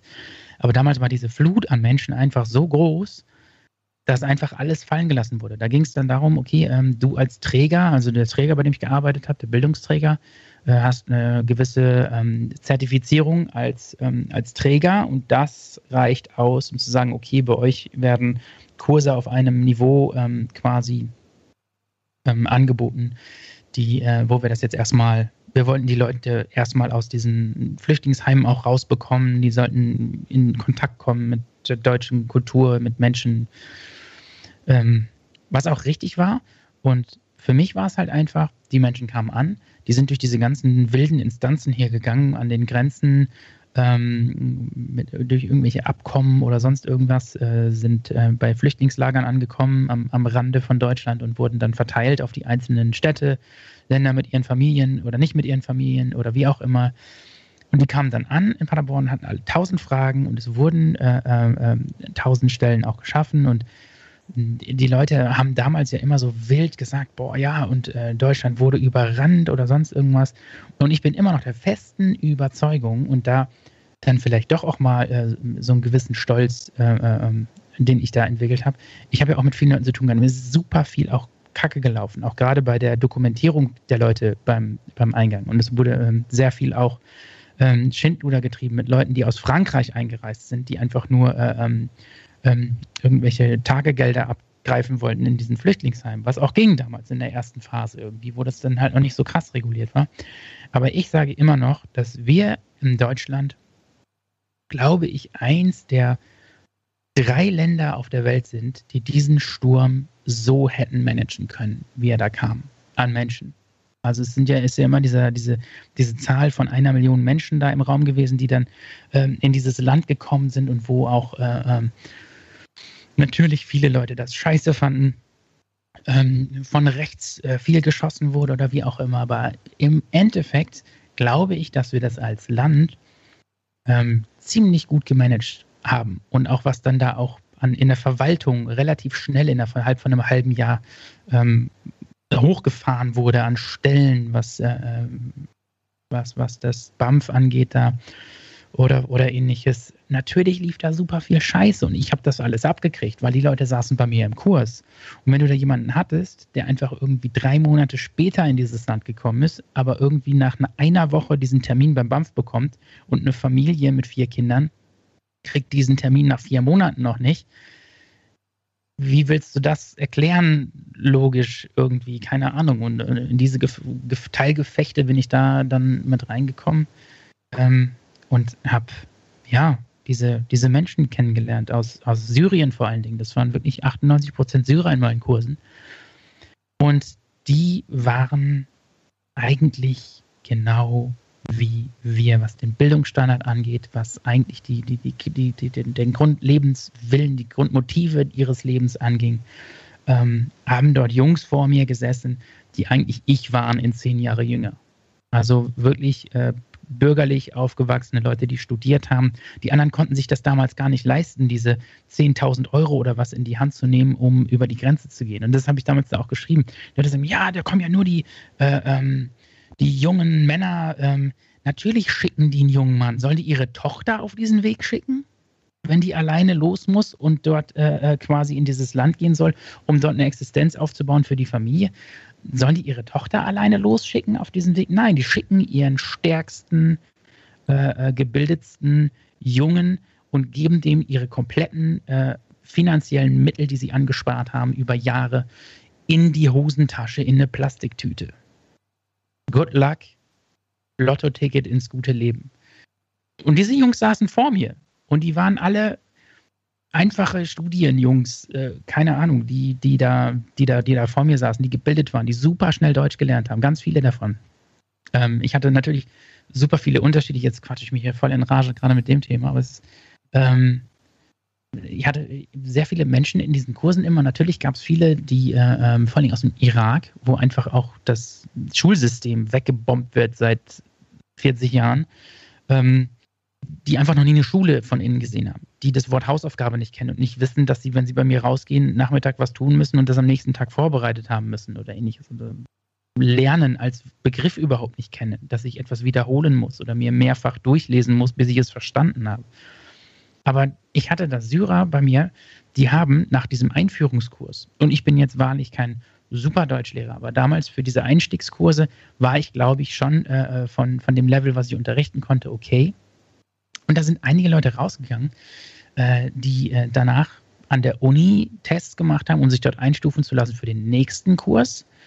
Und die sind dort rausgegangen. Also es ist ja immer äh, mit diesem ähm, C1, A1, A2, äh, A1, B1, B2, C1 und C2 ist dann irgendwie Muttersprachler oder ja. sonst irgendwas.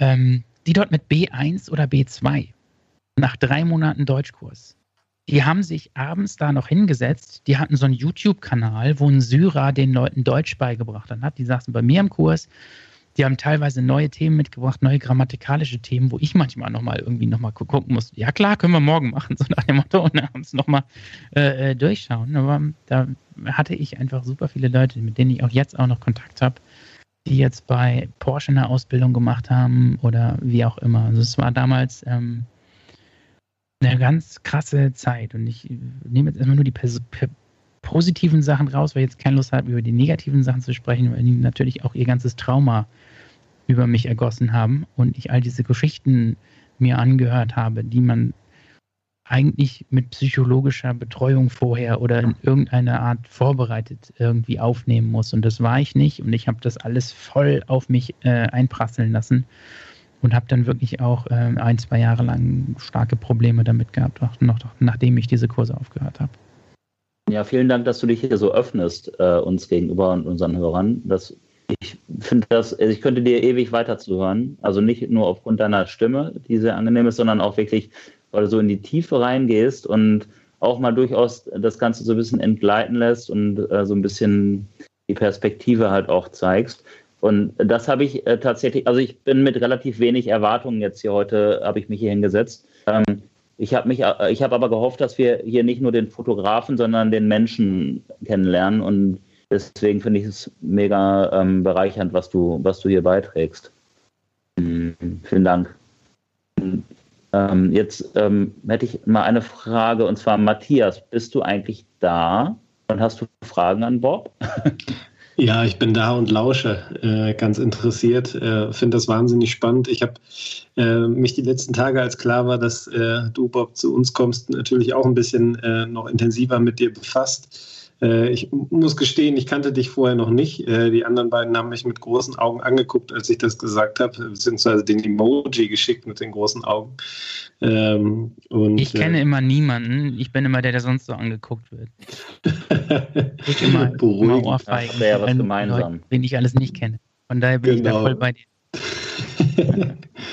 Finde das aber wahnsinnig spannend, was du machst. Aber die Facette, die du jetzt gerade mit uns geteilt hast, die habe ich in der äh, Recherche, die ich jetzt betrieben habe, äh, erstmal natürlich nicht gefunden. Ich habe mich jetzt nicht so wie David total tief in den Blog gewühlt zum Beispiel, sondern mir erstmal deine Fotos angeschaut. So ein bisschen deinen Werdegang. Ich fand es spannend, dass du als äh, Lokalreporter angefangen hast weil ich äh, das ja auch gemacht habe früher und äh, habe mich da so ein bisschen drin wiedergefunden, als du da geschrieben hast, dass du da eben zu jedem Termin deine Kamera mitnehmen musstest. Ich äh, war mal drei Monate Städtchen hier in der Nähe von Dortmund und ähm, ja, ich hatte, glaube ich, am Tag wahrscheinlich immer so sechs Termine äh, mhm. und fünfmal davon war der Kulturdezernent dabei und hat irgendwas in die Kamera gehalten. Also insofern habe ich gedacht, ah ja, schön, da können wir drüber plaudern. Aber das, was du uns jetzt gerade geschildert hast, hat eine ganz andere Dimension, eine ganz andere Bedeutung auch. Äh, und ähm, deshalb habe ich dir gerade sehr gerne zugehört, obwohl ich darauf 0,0 vorbereitet war und jetzt nach, ähm, ich weiß gar nicht, 10, 11, 12 Stunden äh, auf der Straße auch ein bisschen, ja, äh, überfahren klingt so negativ, ist gar nicht so gemeint, aber ich bin halt ein bisschen platt logischerweise und habe äh, trotzdem gerade gedacht, wow, das ist sehr fesselnd gerade. Deshalb, äh, ja, vielen Dank schon mal dafür. Und ich habe das Gefühl, es wird die längste Folge ever. Ähm, ja, ich kann mich dem auch echt nur anschließen. Also ich finde es gerade echt fesselnd. Und ich würde trotzdem auch gerne den Bogen mal wieder so ein bisschen zurück zur Fotografie schlagen. Mhm, gerne. Ähm, und äh, wobei man sollte ja, oder ich, ich kann auch Fotografie jetzt nicht so technisch sehen, sondern ich ähm, sehe es eigentlich immer im Kontext und mich würde mal interessieren, ob es, weil wir auch gerade so ein bisschen bei Grenzen, Ländern, Menschen waren, ähm, Gibt es eine Stadt oder ein Land, die dich ganz besonders irgendwie abholt und inspiriert, wo du sagst, ja, wenn ich da bin, dann fühle ich mich so in meinem Element und äh, fotografiere da auch total gerne? Ähm, also ich mag Barcelona schon ziemlich gerne tatsächlich. Ist wahrscheinlich die äh, Stadt außerhalb Deutschlands, die ich am häufigsten besucht habe in meinem Leben. Da war ich bestimmt schon 20, 25 Mal. Ähm, Lissabon liebe ich auch sehr. Mhm.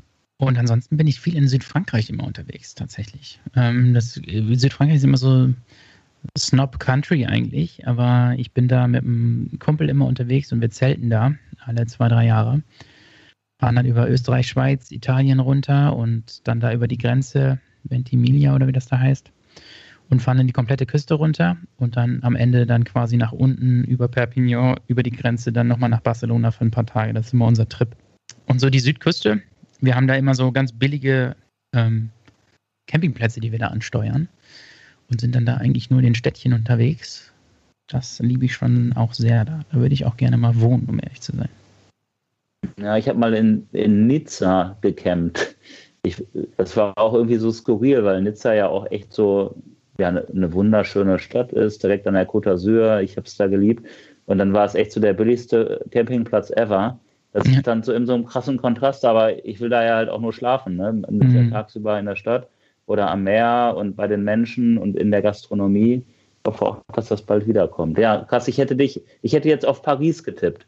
Ähm, sowas so. Ja, pa Paris ist auch äh, dabei. Ja, ich liebe einfach Reisen auch. Also je mehr du jetzt aufzählst, äh, Paris, ähm, ich, mein Wunsch für dieses Jahr ist, also ich werde ähm, jetzt tatsächlich, um, um dann dir, David, vielleicht auch nochmal äh, da entgegenzukommen, äh, ist Schreiben für dieses Jahr als, als ähm, aktiver Punkt eingeplant. Viel mehr passiert schon seit, seit jetzt dem Winter. Und ich will mich Ende des Jahres so ein bisschen einschließen, so Richtung Oktober, November. Wahrscheinlich irgendwo in Portugal oder so.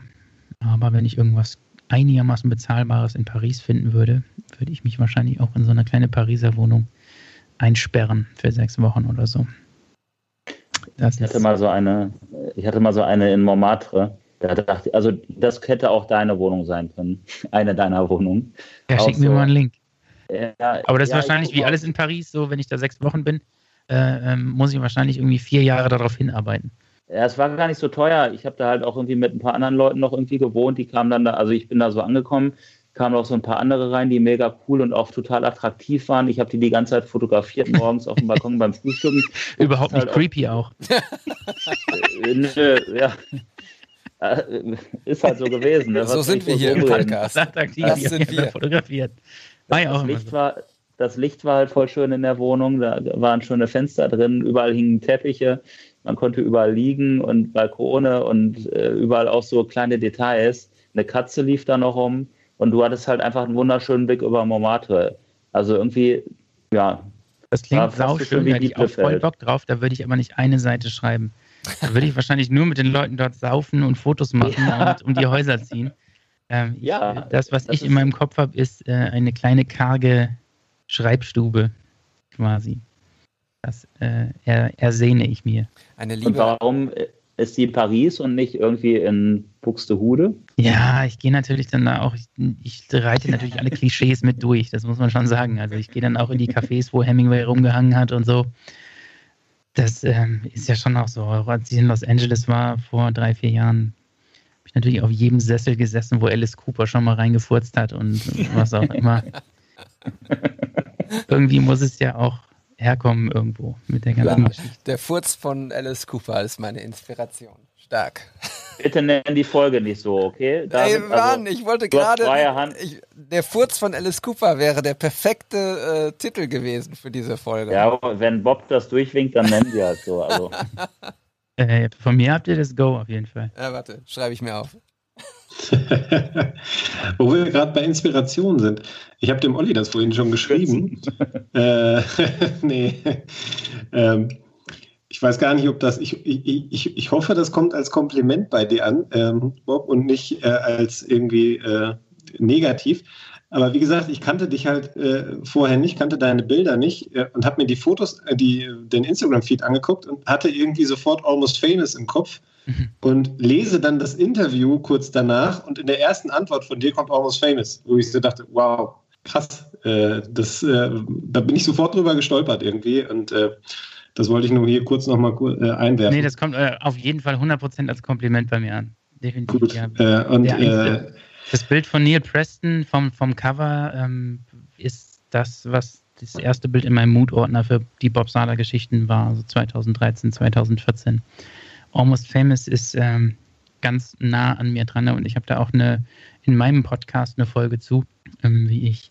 Also Almost Famous ist ein Film von, ähm, für die Leute, die den gerade nicht kennen, äh, von 2001 oder 2000 oder so, von Cameron Crowe und ist ein Autorenfilm. Das heißt, der Regisseur hat ihn auch geschrieben, weil es seine eigene Geschichte war. Es ist autobiografisch.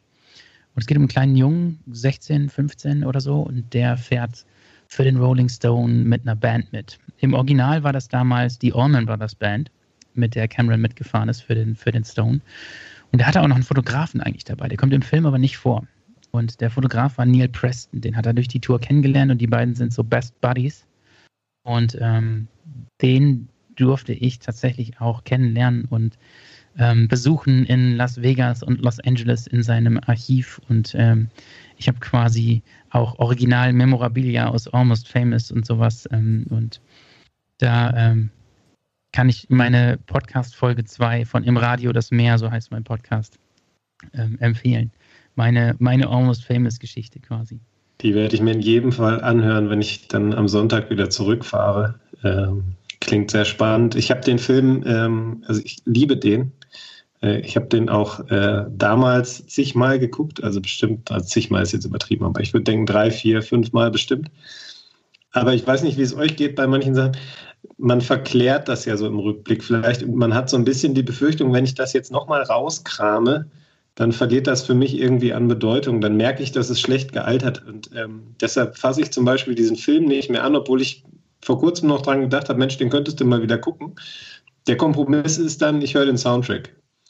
äh, das funktioniert in jedem Fall auch heute noch. Äh, und äh, ja, äh, vielleicht nehme ich jetzt unsere, äh, unsere Folge hier, die wir gerade aufnehmen, auch mal zum Anlass, mir den nochmal anzuschauen. Also wer den nicht kennt, äh, kann ich nur empfehlen und ähm, ja, ich würde jetzt nicht sagen, dass ich damals, als ich den das erste Mal gesehen habe, davon geträumt habe, auch mal in so einem Bus mitzufahren. Ich glaube, bei dir war das anders, Bob, oder? Das war schon so deine Idealvorstellung? Ja, ja, doch.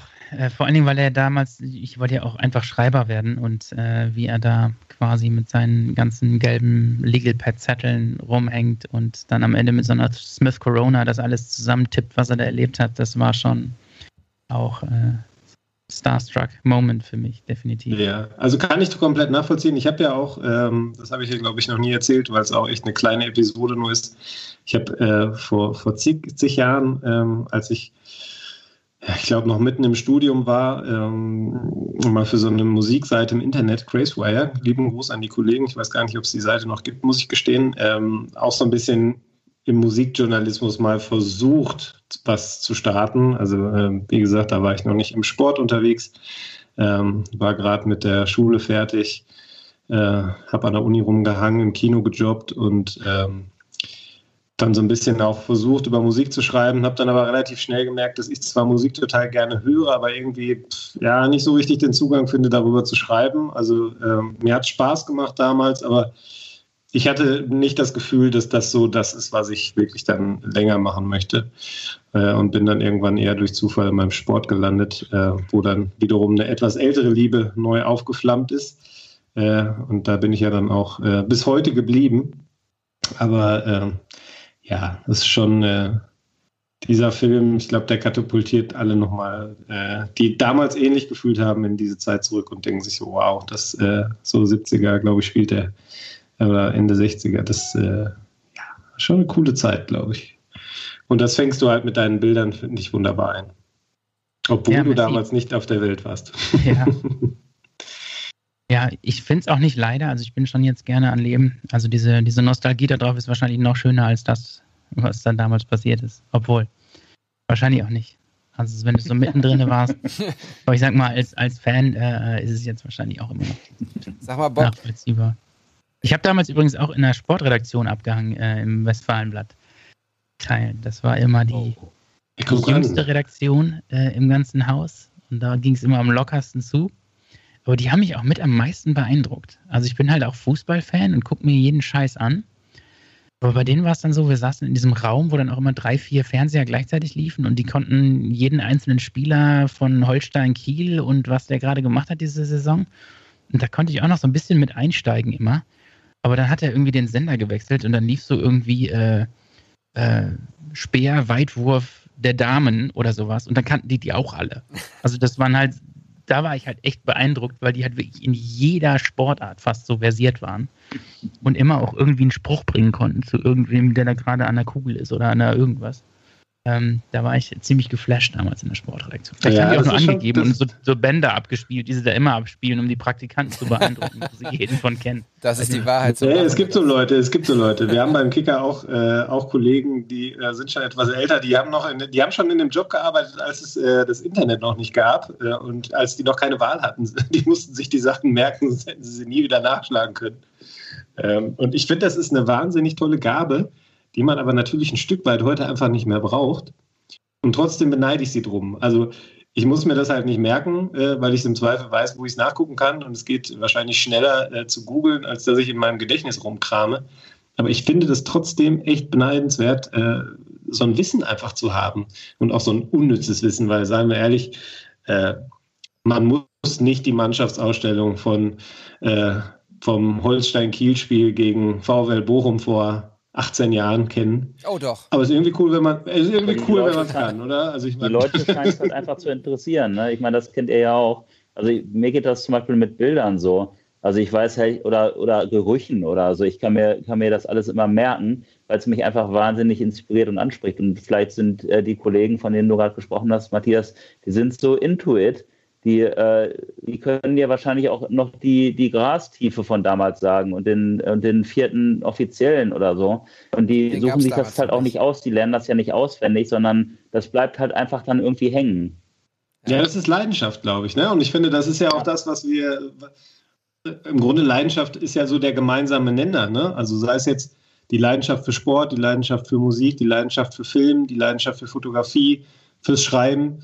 Ähm, also ich habe auch eine Leidenschaft fürs Schreiben äh, und äh, ich habe auch schon mal mit dem Gedanken ges äh, gespielt, mal was Fiktionales zu schreiben. Ich habe nur noch nicht so richtig den Zugang dazu gehabt.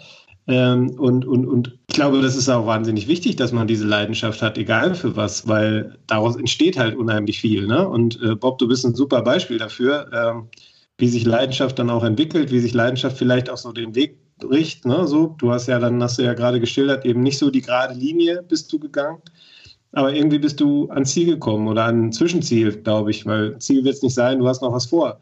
Und ähm, ja, das finde ich halt wahnsinnig spannend und äh, deshalb ist das eine, eine, ganz toll, wenn man, wenn man das kann. Äh, sei es jetzt die äh, Nummer 1 Scheibe in den US-Charts von 1979 oder der erste Torschütze für Holstein Kiel in der zweiten Liga oder was auch immer.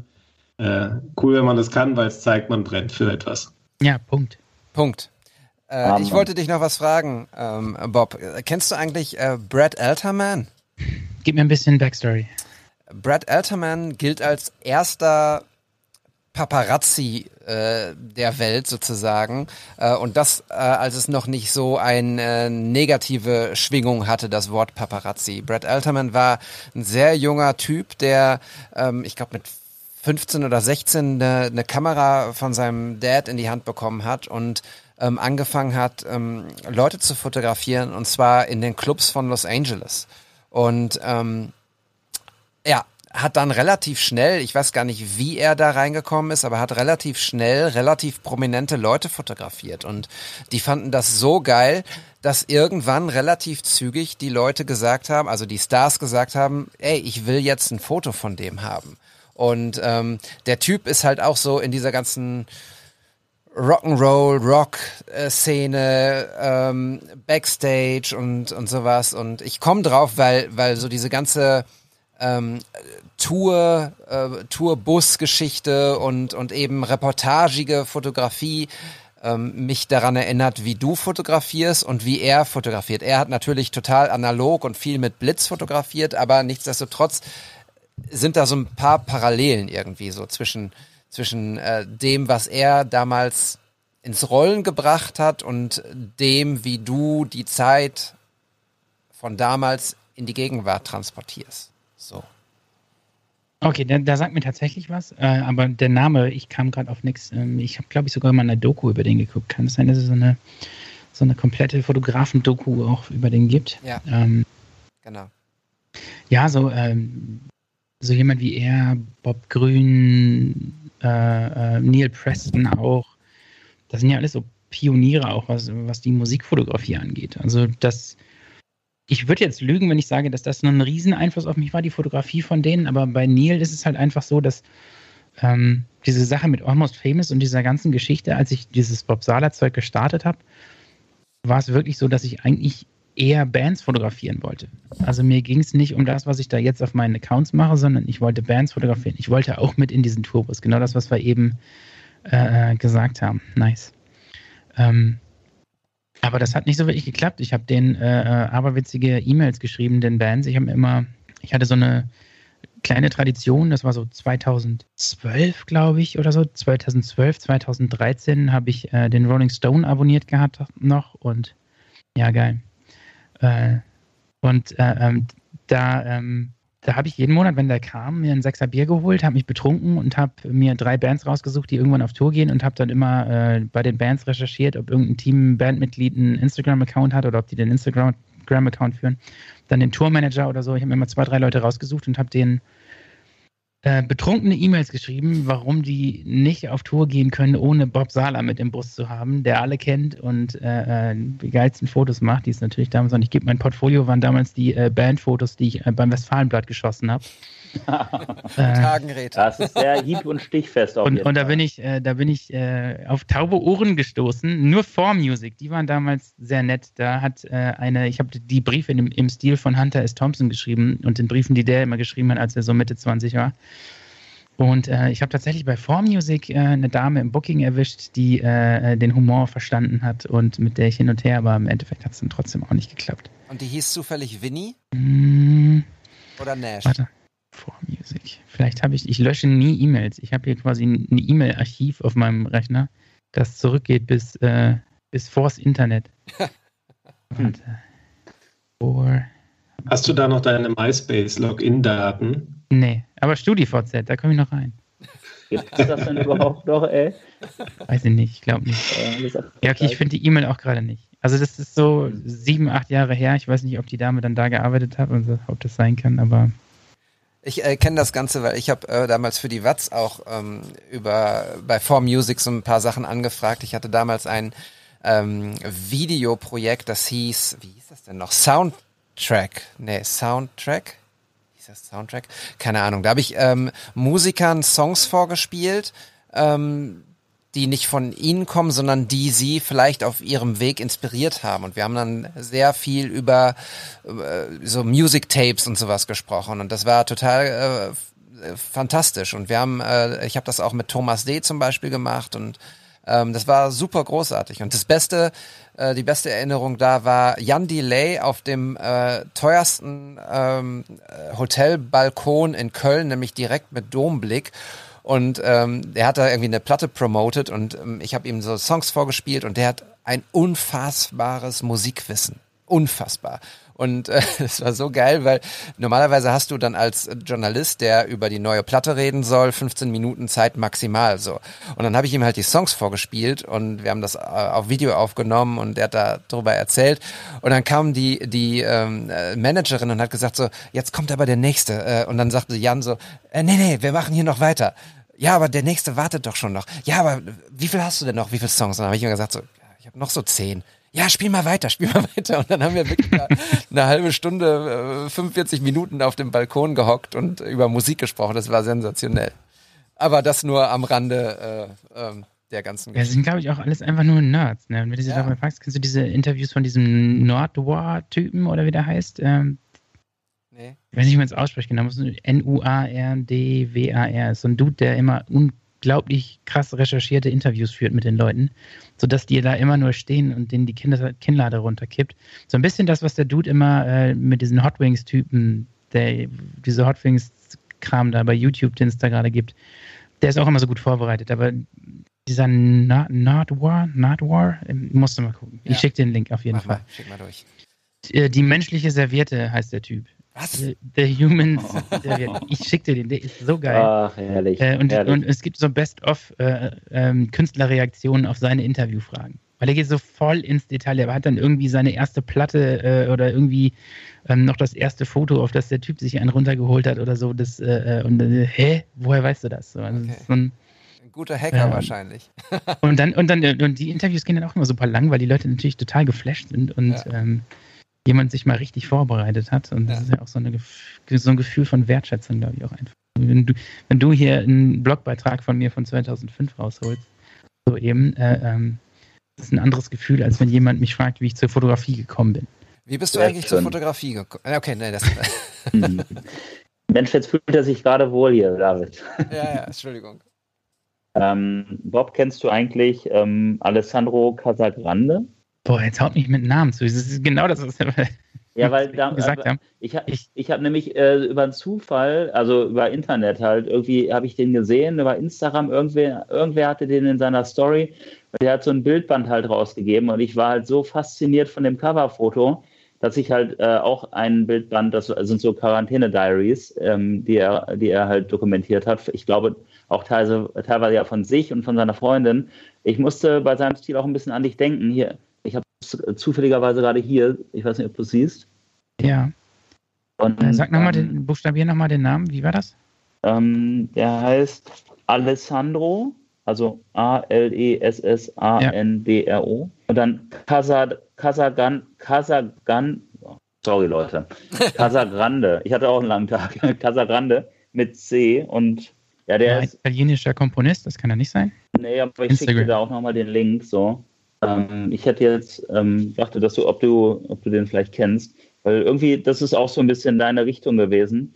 Und ich finde das einfach so schön, wenn man so verschiedene Einflüsse auch so spürt und der eine macht es ein bisschen so, der andere so. Und wenn man diese Inspiration einfach aufsaugen kann. Ähm, aber aber das das ist auf jeden Fall wirklich analog, was er hier macht.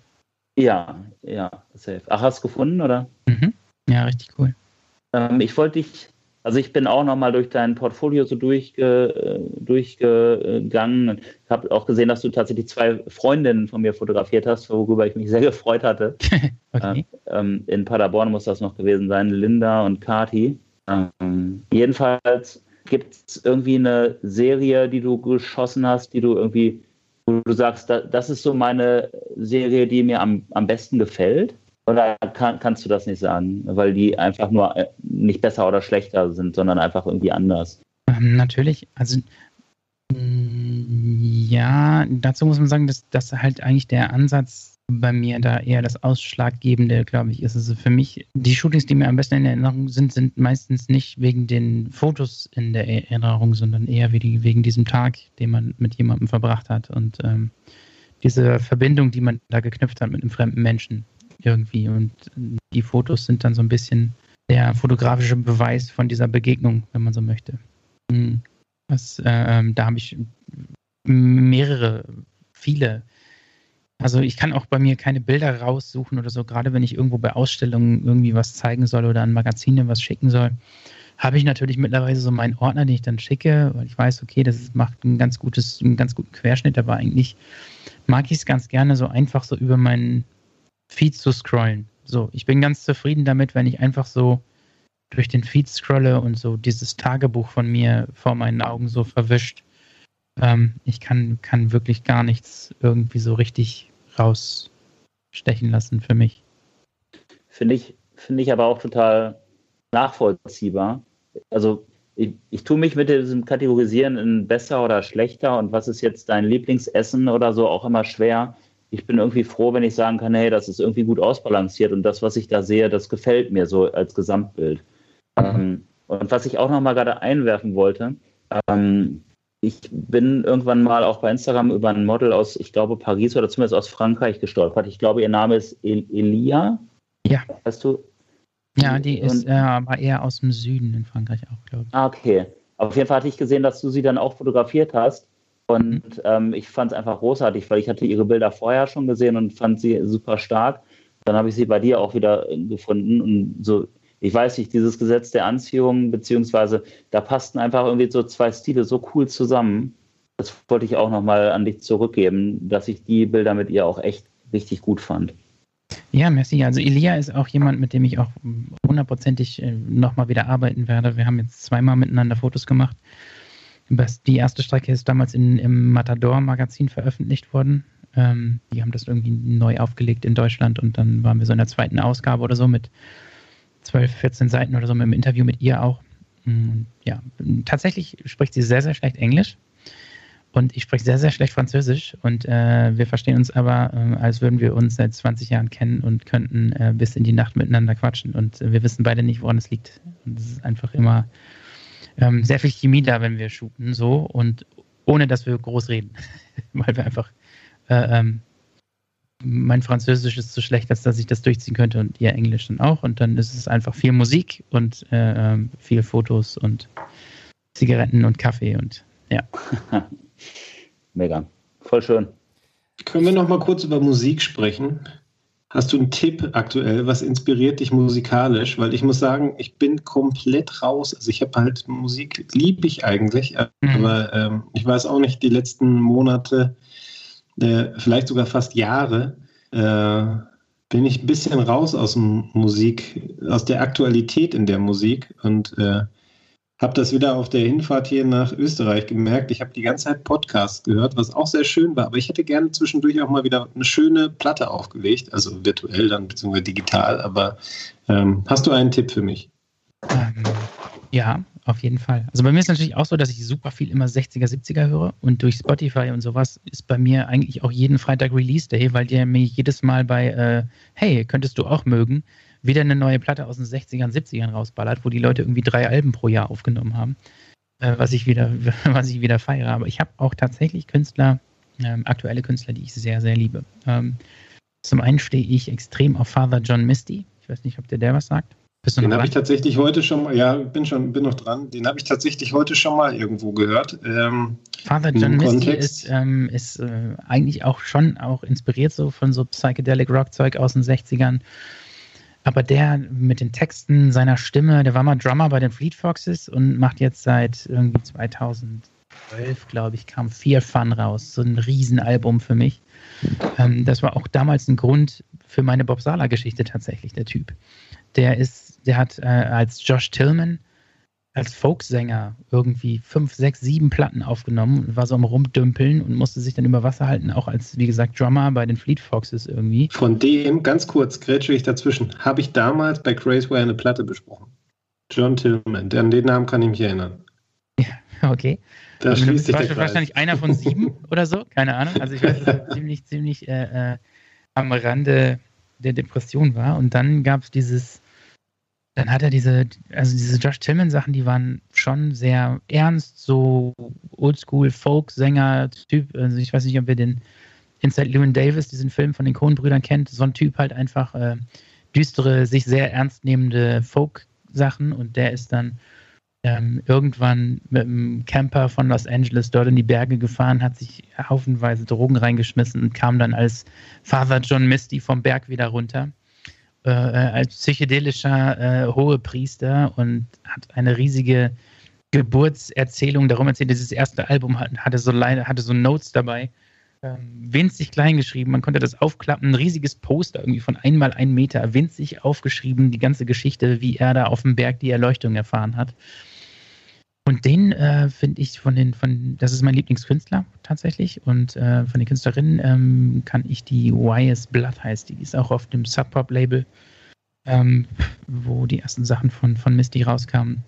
YS Blood. Ähm, geht so ein bisschen Richtung Joni Mitchell auf Speed, keine Ahnung, kann es nicht gut erklären, aber es ist ähm, eine Künstlerin, die ich sehr mag. Also die beiden ähm, feiere ich. Und dann gibt es Greta van Fleet, die hört man auch immer mal wieder, äh, wenn man so diese 60er, 70er, so Led Zeppelin-Style mag, ähm, ähm, sind die auch richtig geil. Das neue Album feiere ich ziemlich hart. Das habe ich jetzt auf dem Weg äh, von der Heimat vorgestern drei, vier Mal durchgehört. Ja, das ist sehr gut. Das höre ich auch sehr gerne, aber ich kriege dann immer böse Blicke von meinen beiden Mädels zu Hause. Okay, dann vielleicht Blood. Oder bestimmte Songs von Misty. Misty hat auch sehr poppige Folk-Songs dazwischen. Ähm, aber der ist einfach textlich und so. Und bei dem sind es halt immer so Albumkunstwerke. Pure Comedy ist mein Lieblingsalbum. Das ist wirklich so 17, das ist wie ein kleiner Roman als Album. Das ist dann als Gesamtkunstwerk richtig geil. Er ist auch in der Elbphilharmonie, Elbphilharmonie aufgetreten in Hamburg. Ähm, letztes Jahr hat das Konzert auch verkauft, glaube ich, für einen guten Zweck jetzt während der Covid-Zeit. Misty ist äh, gerade auf jeden Fall mein Nonplusultra. Ja, vielen Dank für die Tipps. Ich habe es leider irgendwie auch verlernt. Ich konnte das früher, dass ich bei der Arbeit, wenn ich Texte geschrieben habe, Musik dabei gehört habe. Äh, und das habe ich irgendwie komplett verlernt. Das finde ich eigentlich sehr schade, weil man natürlich durch Musik auch nochmal eine ganz andere Stimmung erzeugt. Ähm, dir muss ich das nicht sagen bei den Bildern, die du machst. Ähm, und das habe ich irgendwie in letzter Zeit verlernt.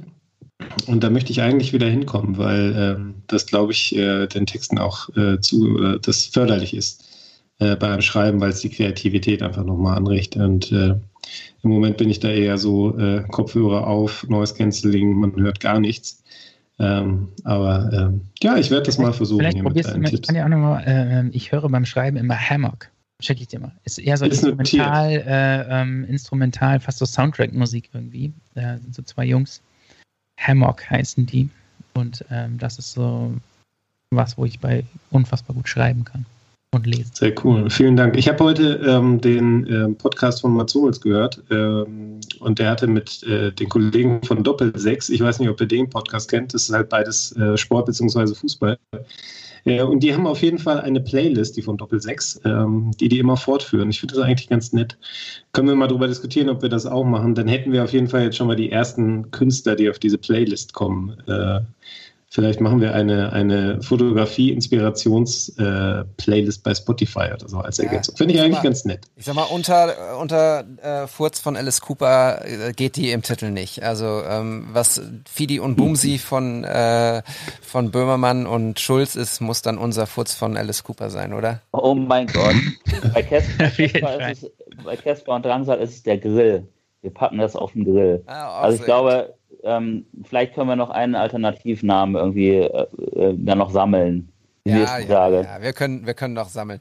Äh, ich Mega. muss mal ganz, also ich muss sagen, ich, äh, wir sind jetzt gerade bei 1,30 irgendwie sowas, also und ich habe das Gefühl, wir können noch zwei Stunden weiterreden. Ähm, und ich muss mal gerade eben so ein bisschen der Spielverderber sein, ähm, weg von den total überragenden Themen. Aber wenn ich schon jemanden hier habe, der nicht auf dem Leica Hype Train und Sony äh, Alpha ähm, äh, keine Ahnung, Fame äh, fotografiert, sondern eben mit meiner Brand, mit meinen Kameras, der den Fuji Filmkameras fotografiert, äh, dann müssen wir einmal auch eben über Gear sprechen. Was sind deine, ähm, was sind deine Kameras oder was ist deine Kamera und ähm, was ist so dein Lieblingsobjektiv, was du drauf hast?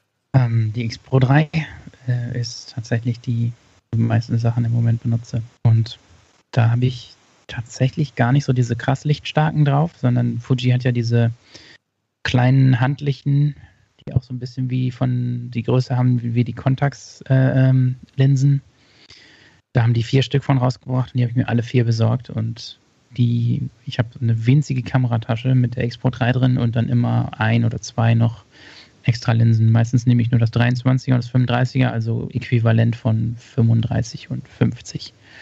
Ähm, die sind so mein, mein Grundbesteck. Und wenn ich dann größere Jobs irgendwie habe, ähm, kann ich dadurch, dass ich tatsächlich Fujifilm-Fotograf bin, auch immer dort mit der Marketingabteilung sprechen und die leihen mir für meine größeren Jobs eigentlich grundsätzlich immer dann eine GFX aus und da nehme ich die dann mit. Ja, Wa warum Fuji? Ähm, ja, ist bei mir so wie mit allem, ist einfach Gefühl gewesen. Ich habe meine, also als ich ähm, diese, diese Westfalenblatt-Sachen habe ich alle mit einer Nikon D40 mit einem Kit-Zoom fotografiert und wusste auch gar nicht, was ich da tue und wusste auch gar nicht, dass ich mir mit einer Festbrennweite einiges an Arbeit erleichtert hätte, gerade bei diesen Abendveranstaltungen. Ich habe immer voll ausgefahren mit dem Kit-Zoom auf Blende 5.6 äh, die Abendveranstaltungen fotografiert. Und so ein gutes, ausgefahrenes Altglas von Nikon äh, ist natürlich qualitativ jetzt nicht der Riesenbringer. Es hat funktioniert und es ging halt auch durch. Fürs Westfalenblatt hat es gereicht, sage ich mal. ähm, und mit dem Ding habe ich zehn Jahre lang, jetzt war vier, fünf Mal auf jeden Fall eine Reparatur. Das habe ich voll durchgeschlissen, das Teil. Und dann kam irgendwann die X100 raus. Und das war dann halt einfach dieser sexy 60er Rangefinder Style. Und dann war ich hooked und die Kamera war auf einmal nicht mehr nur mein Arbeitsbesteck, sondern hat mich den ganzen Tag begleitet, weil ich sie einfach so gerne angefasst habe. Und für mich ist geht's ein sehr haptischer Mensch und Designmensch und wenn etwas von mir allein durch sein Verleihen, Design verlangt, angefasst zu werden, dann ist es gutes Design. Und bei den Fujis war das so. Die wollte ich in der Hand haben. Und da bin ich drauf hängen geblieben. Und jetzt seit vier, fünf Jahren auch dann da offiziell auf der Webseite gelistet als einer von deren Ex-Fotografen. Wen wundert es, wenn du so über diese Kamera sprichst? Ich meine, das ist ja, das ist ja eine, schon eine Offenbarung. Also ich finde auch, dass sie schön aussehen. Aber es ist ja irgendwie so, wenn man, wenn man so zwischendurch eingeschaltet hätte, dann hätte man auch denken können, okay, äh, du sprichst gerade von einer Liebesbeziehung, was es ja auch durchaus ist.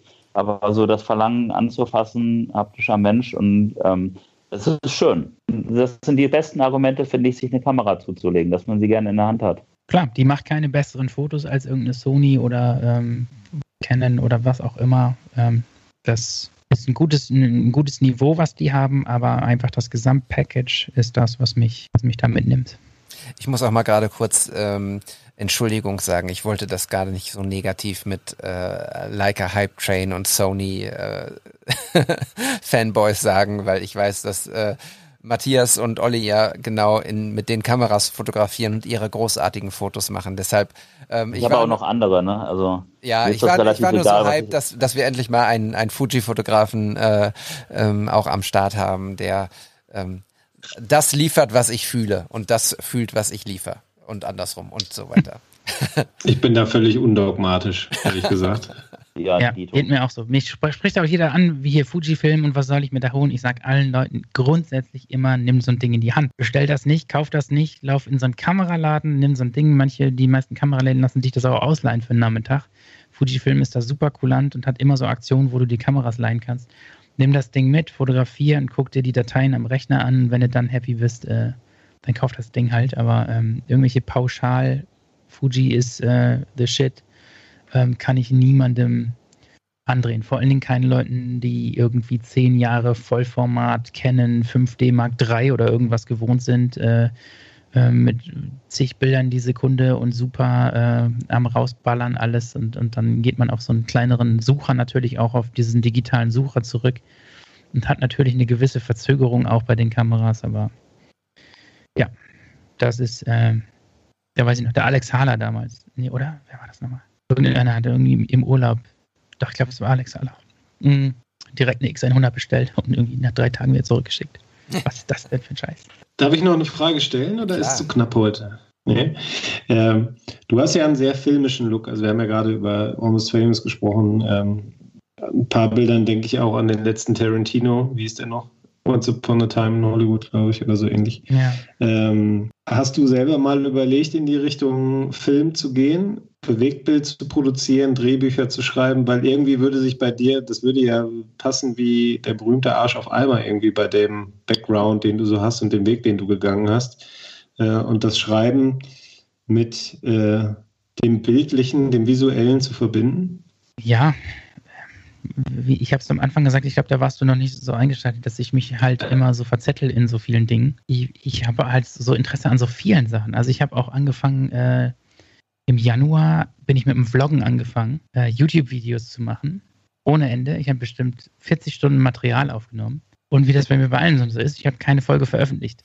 Weil ich mir immer wieder die Sachen angeguckt habe und dann denke ich, ah, das Licht war nicht und hier und da gefalle ich mir nicht und da dieses, jenes und dann wieder nicht veröffentlichen und was ist die Richtung, die ich da gehe. Und ich, ich liebe halt Autorenfilme, also Jim Jarmusch, Wim Wenders, Agnes Wader, das sind alles Leute, die ich total bewundere und wo ich mir das auch super gerne angucke. Und ich glaube, das wäre wahrscheinlich meine Erfüllung überhaupt.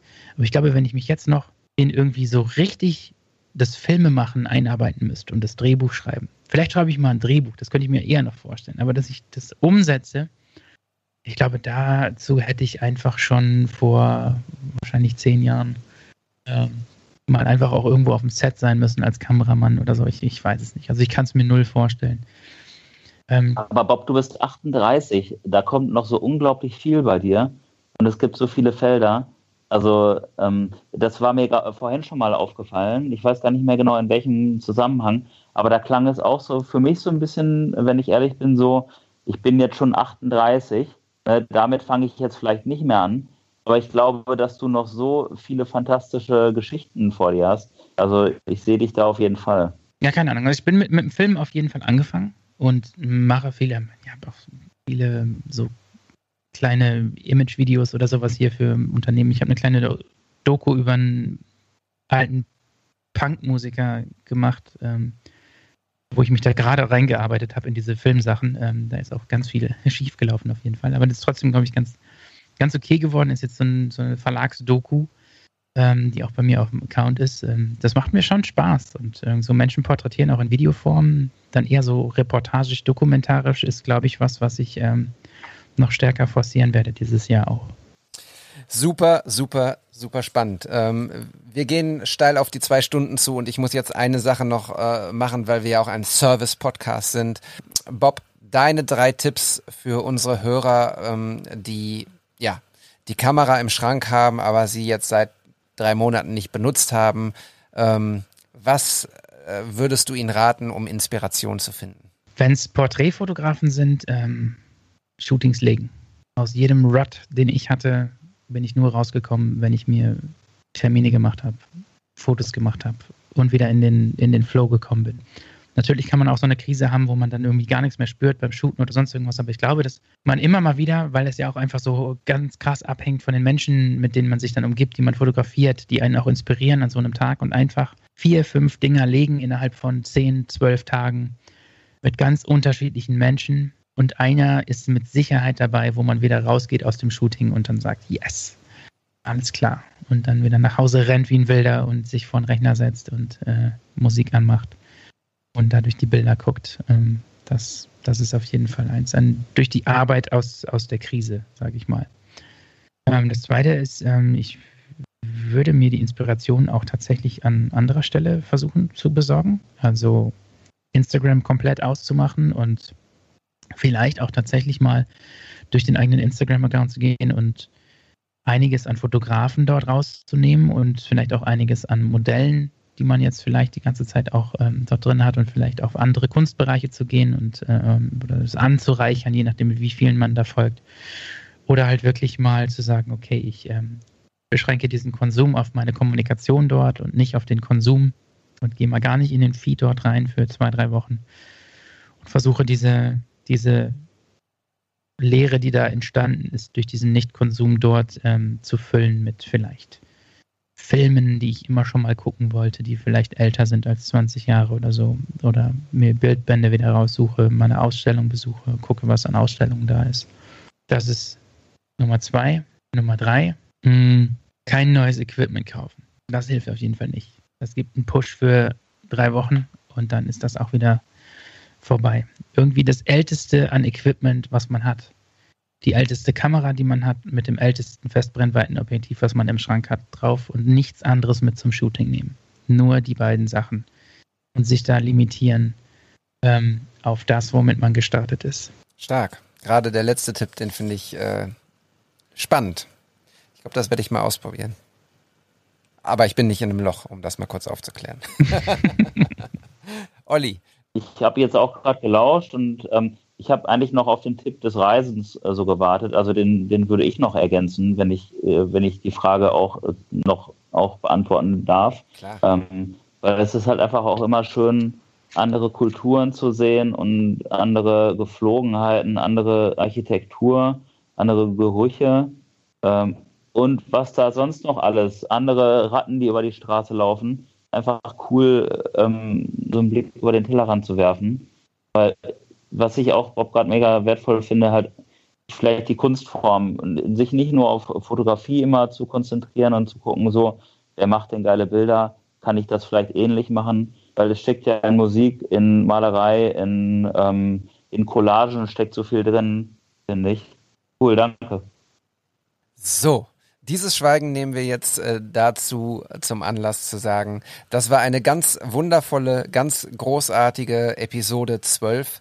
Bob, herzlichen Dank für deine ewige Zeit, die du dir hier genommen hast. Ähm, Leute. Ey, voll gerne. Ich muss echt sagen, das war eine äh, geile Zusammenstellung, die ihr da habt. Äh, ich bin auch äh, extrem begeistert äh, von euch als Journalisten, die ihr das dann da macht. Ich bin ja auch neidisch und äh, hätte wahrscheinlich tausend Fragen an ähm, äh, euch als EM-Fahrer Journalisten und da könnten wir eine zweite Folge wahrscheinlich noch draus machen.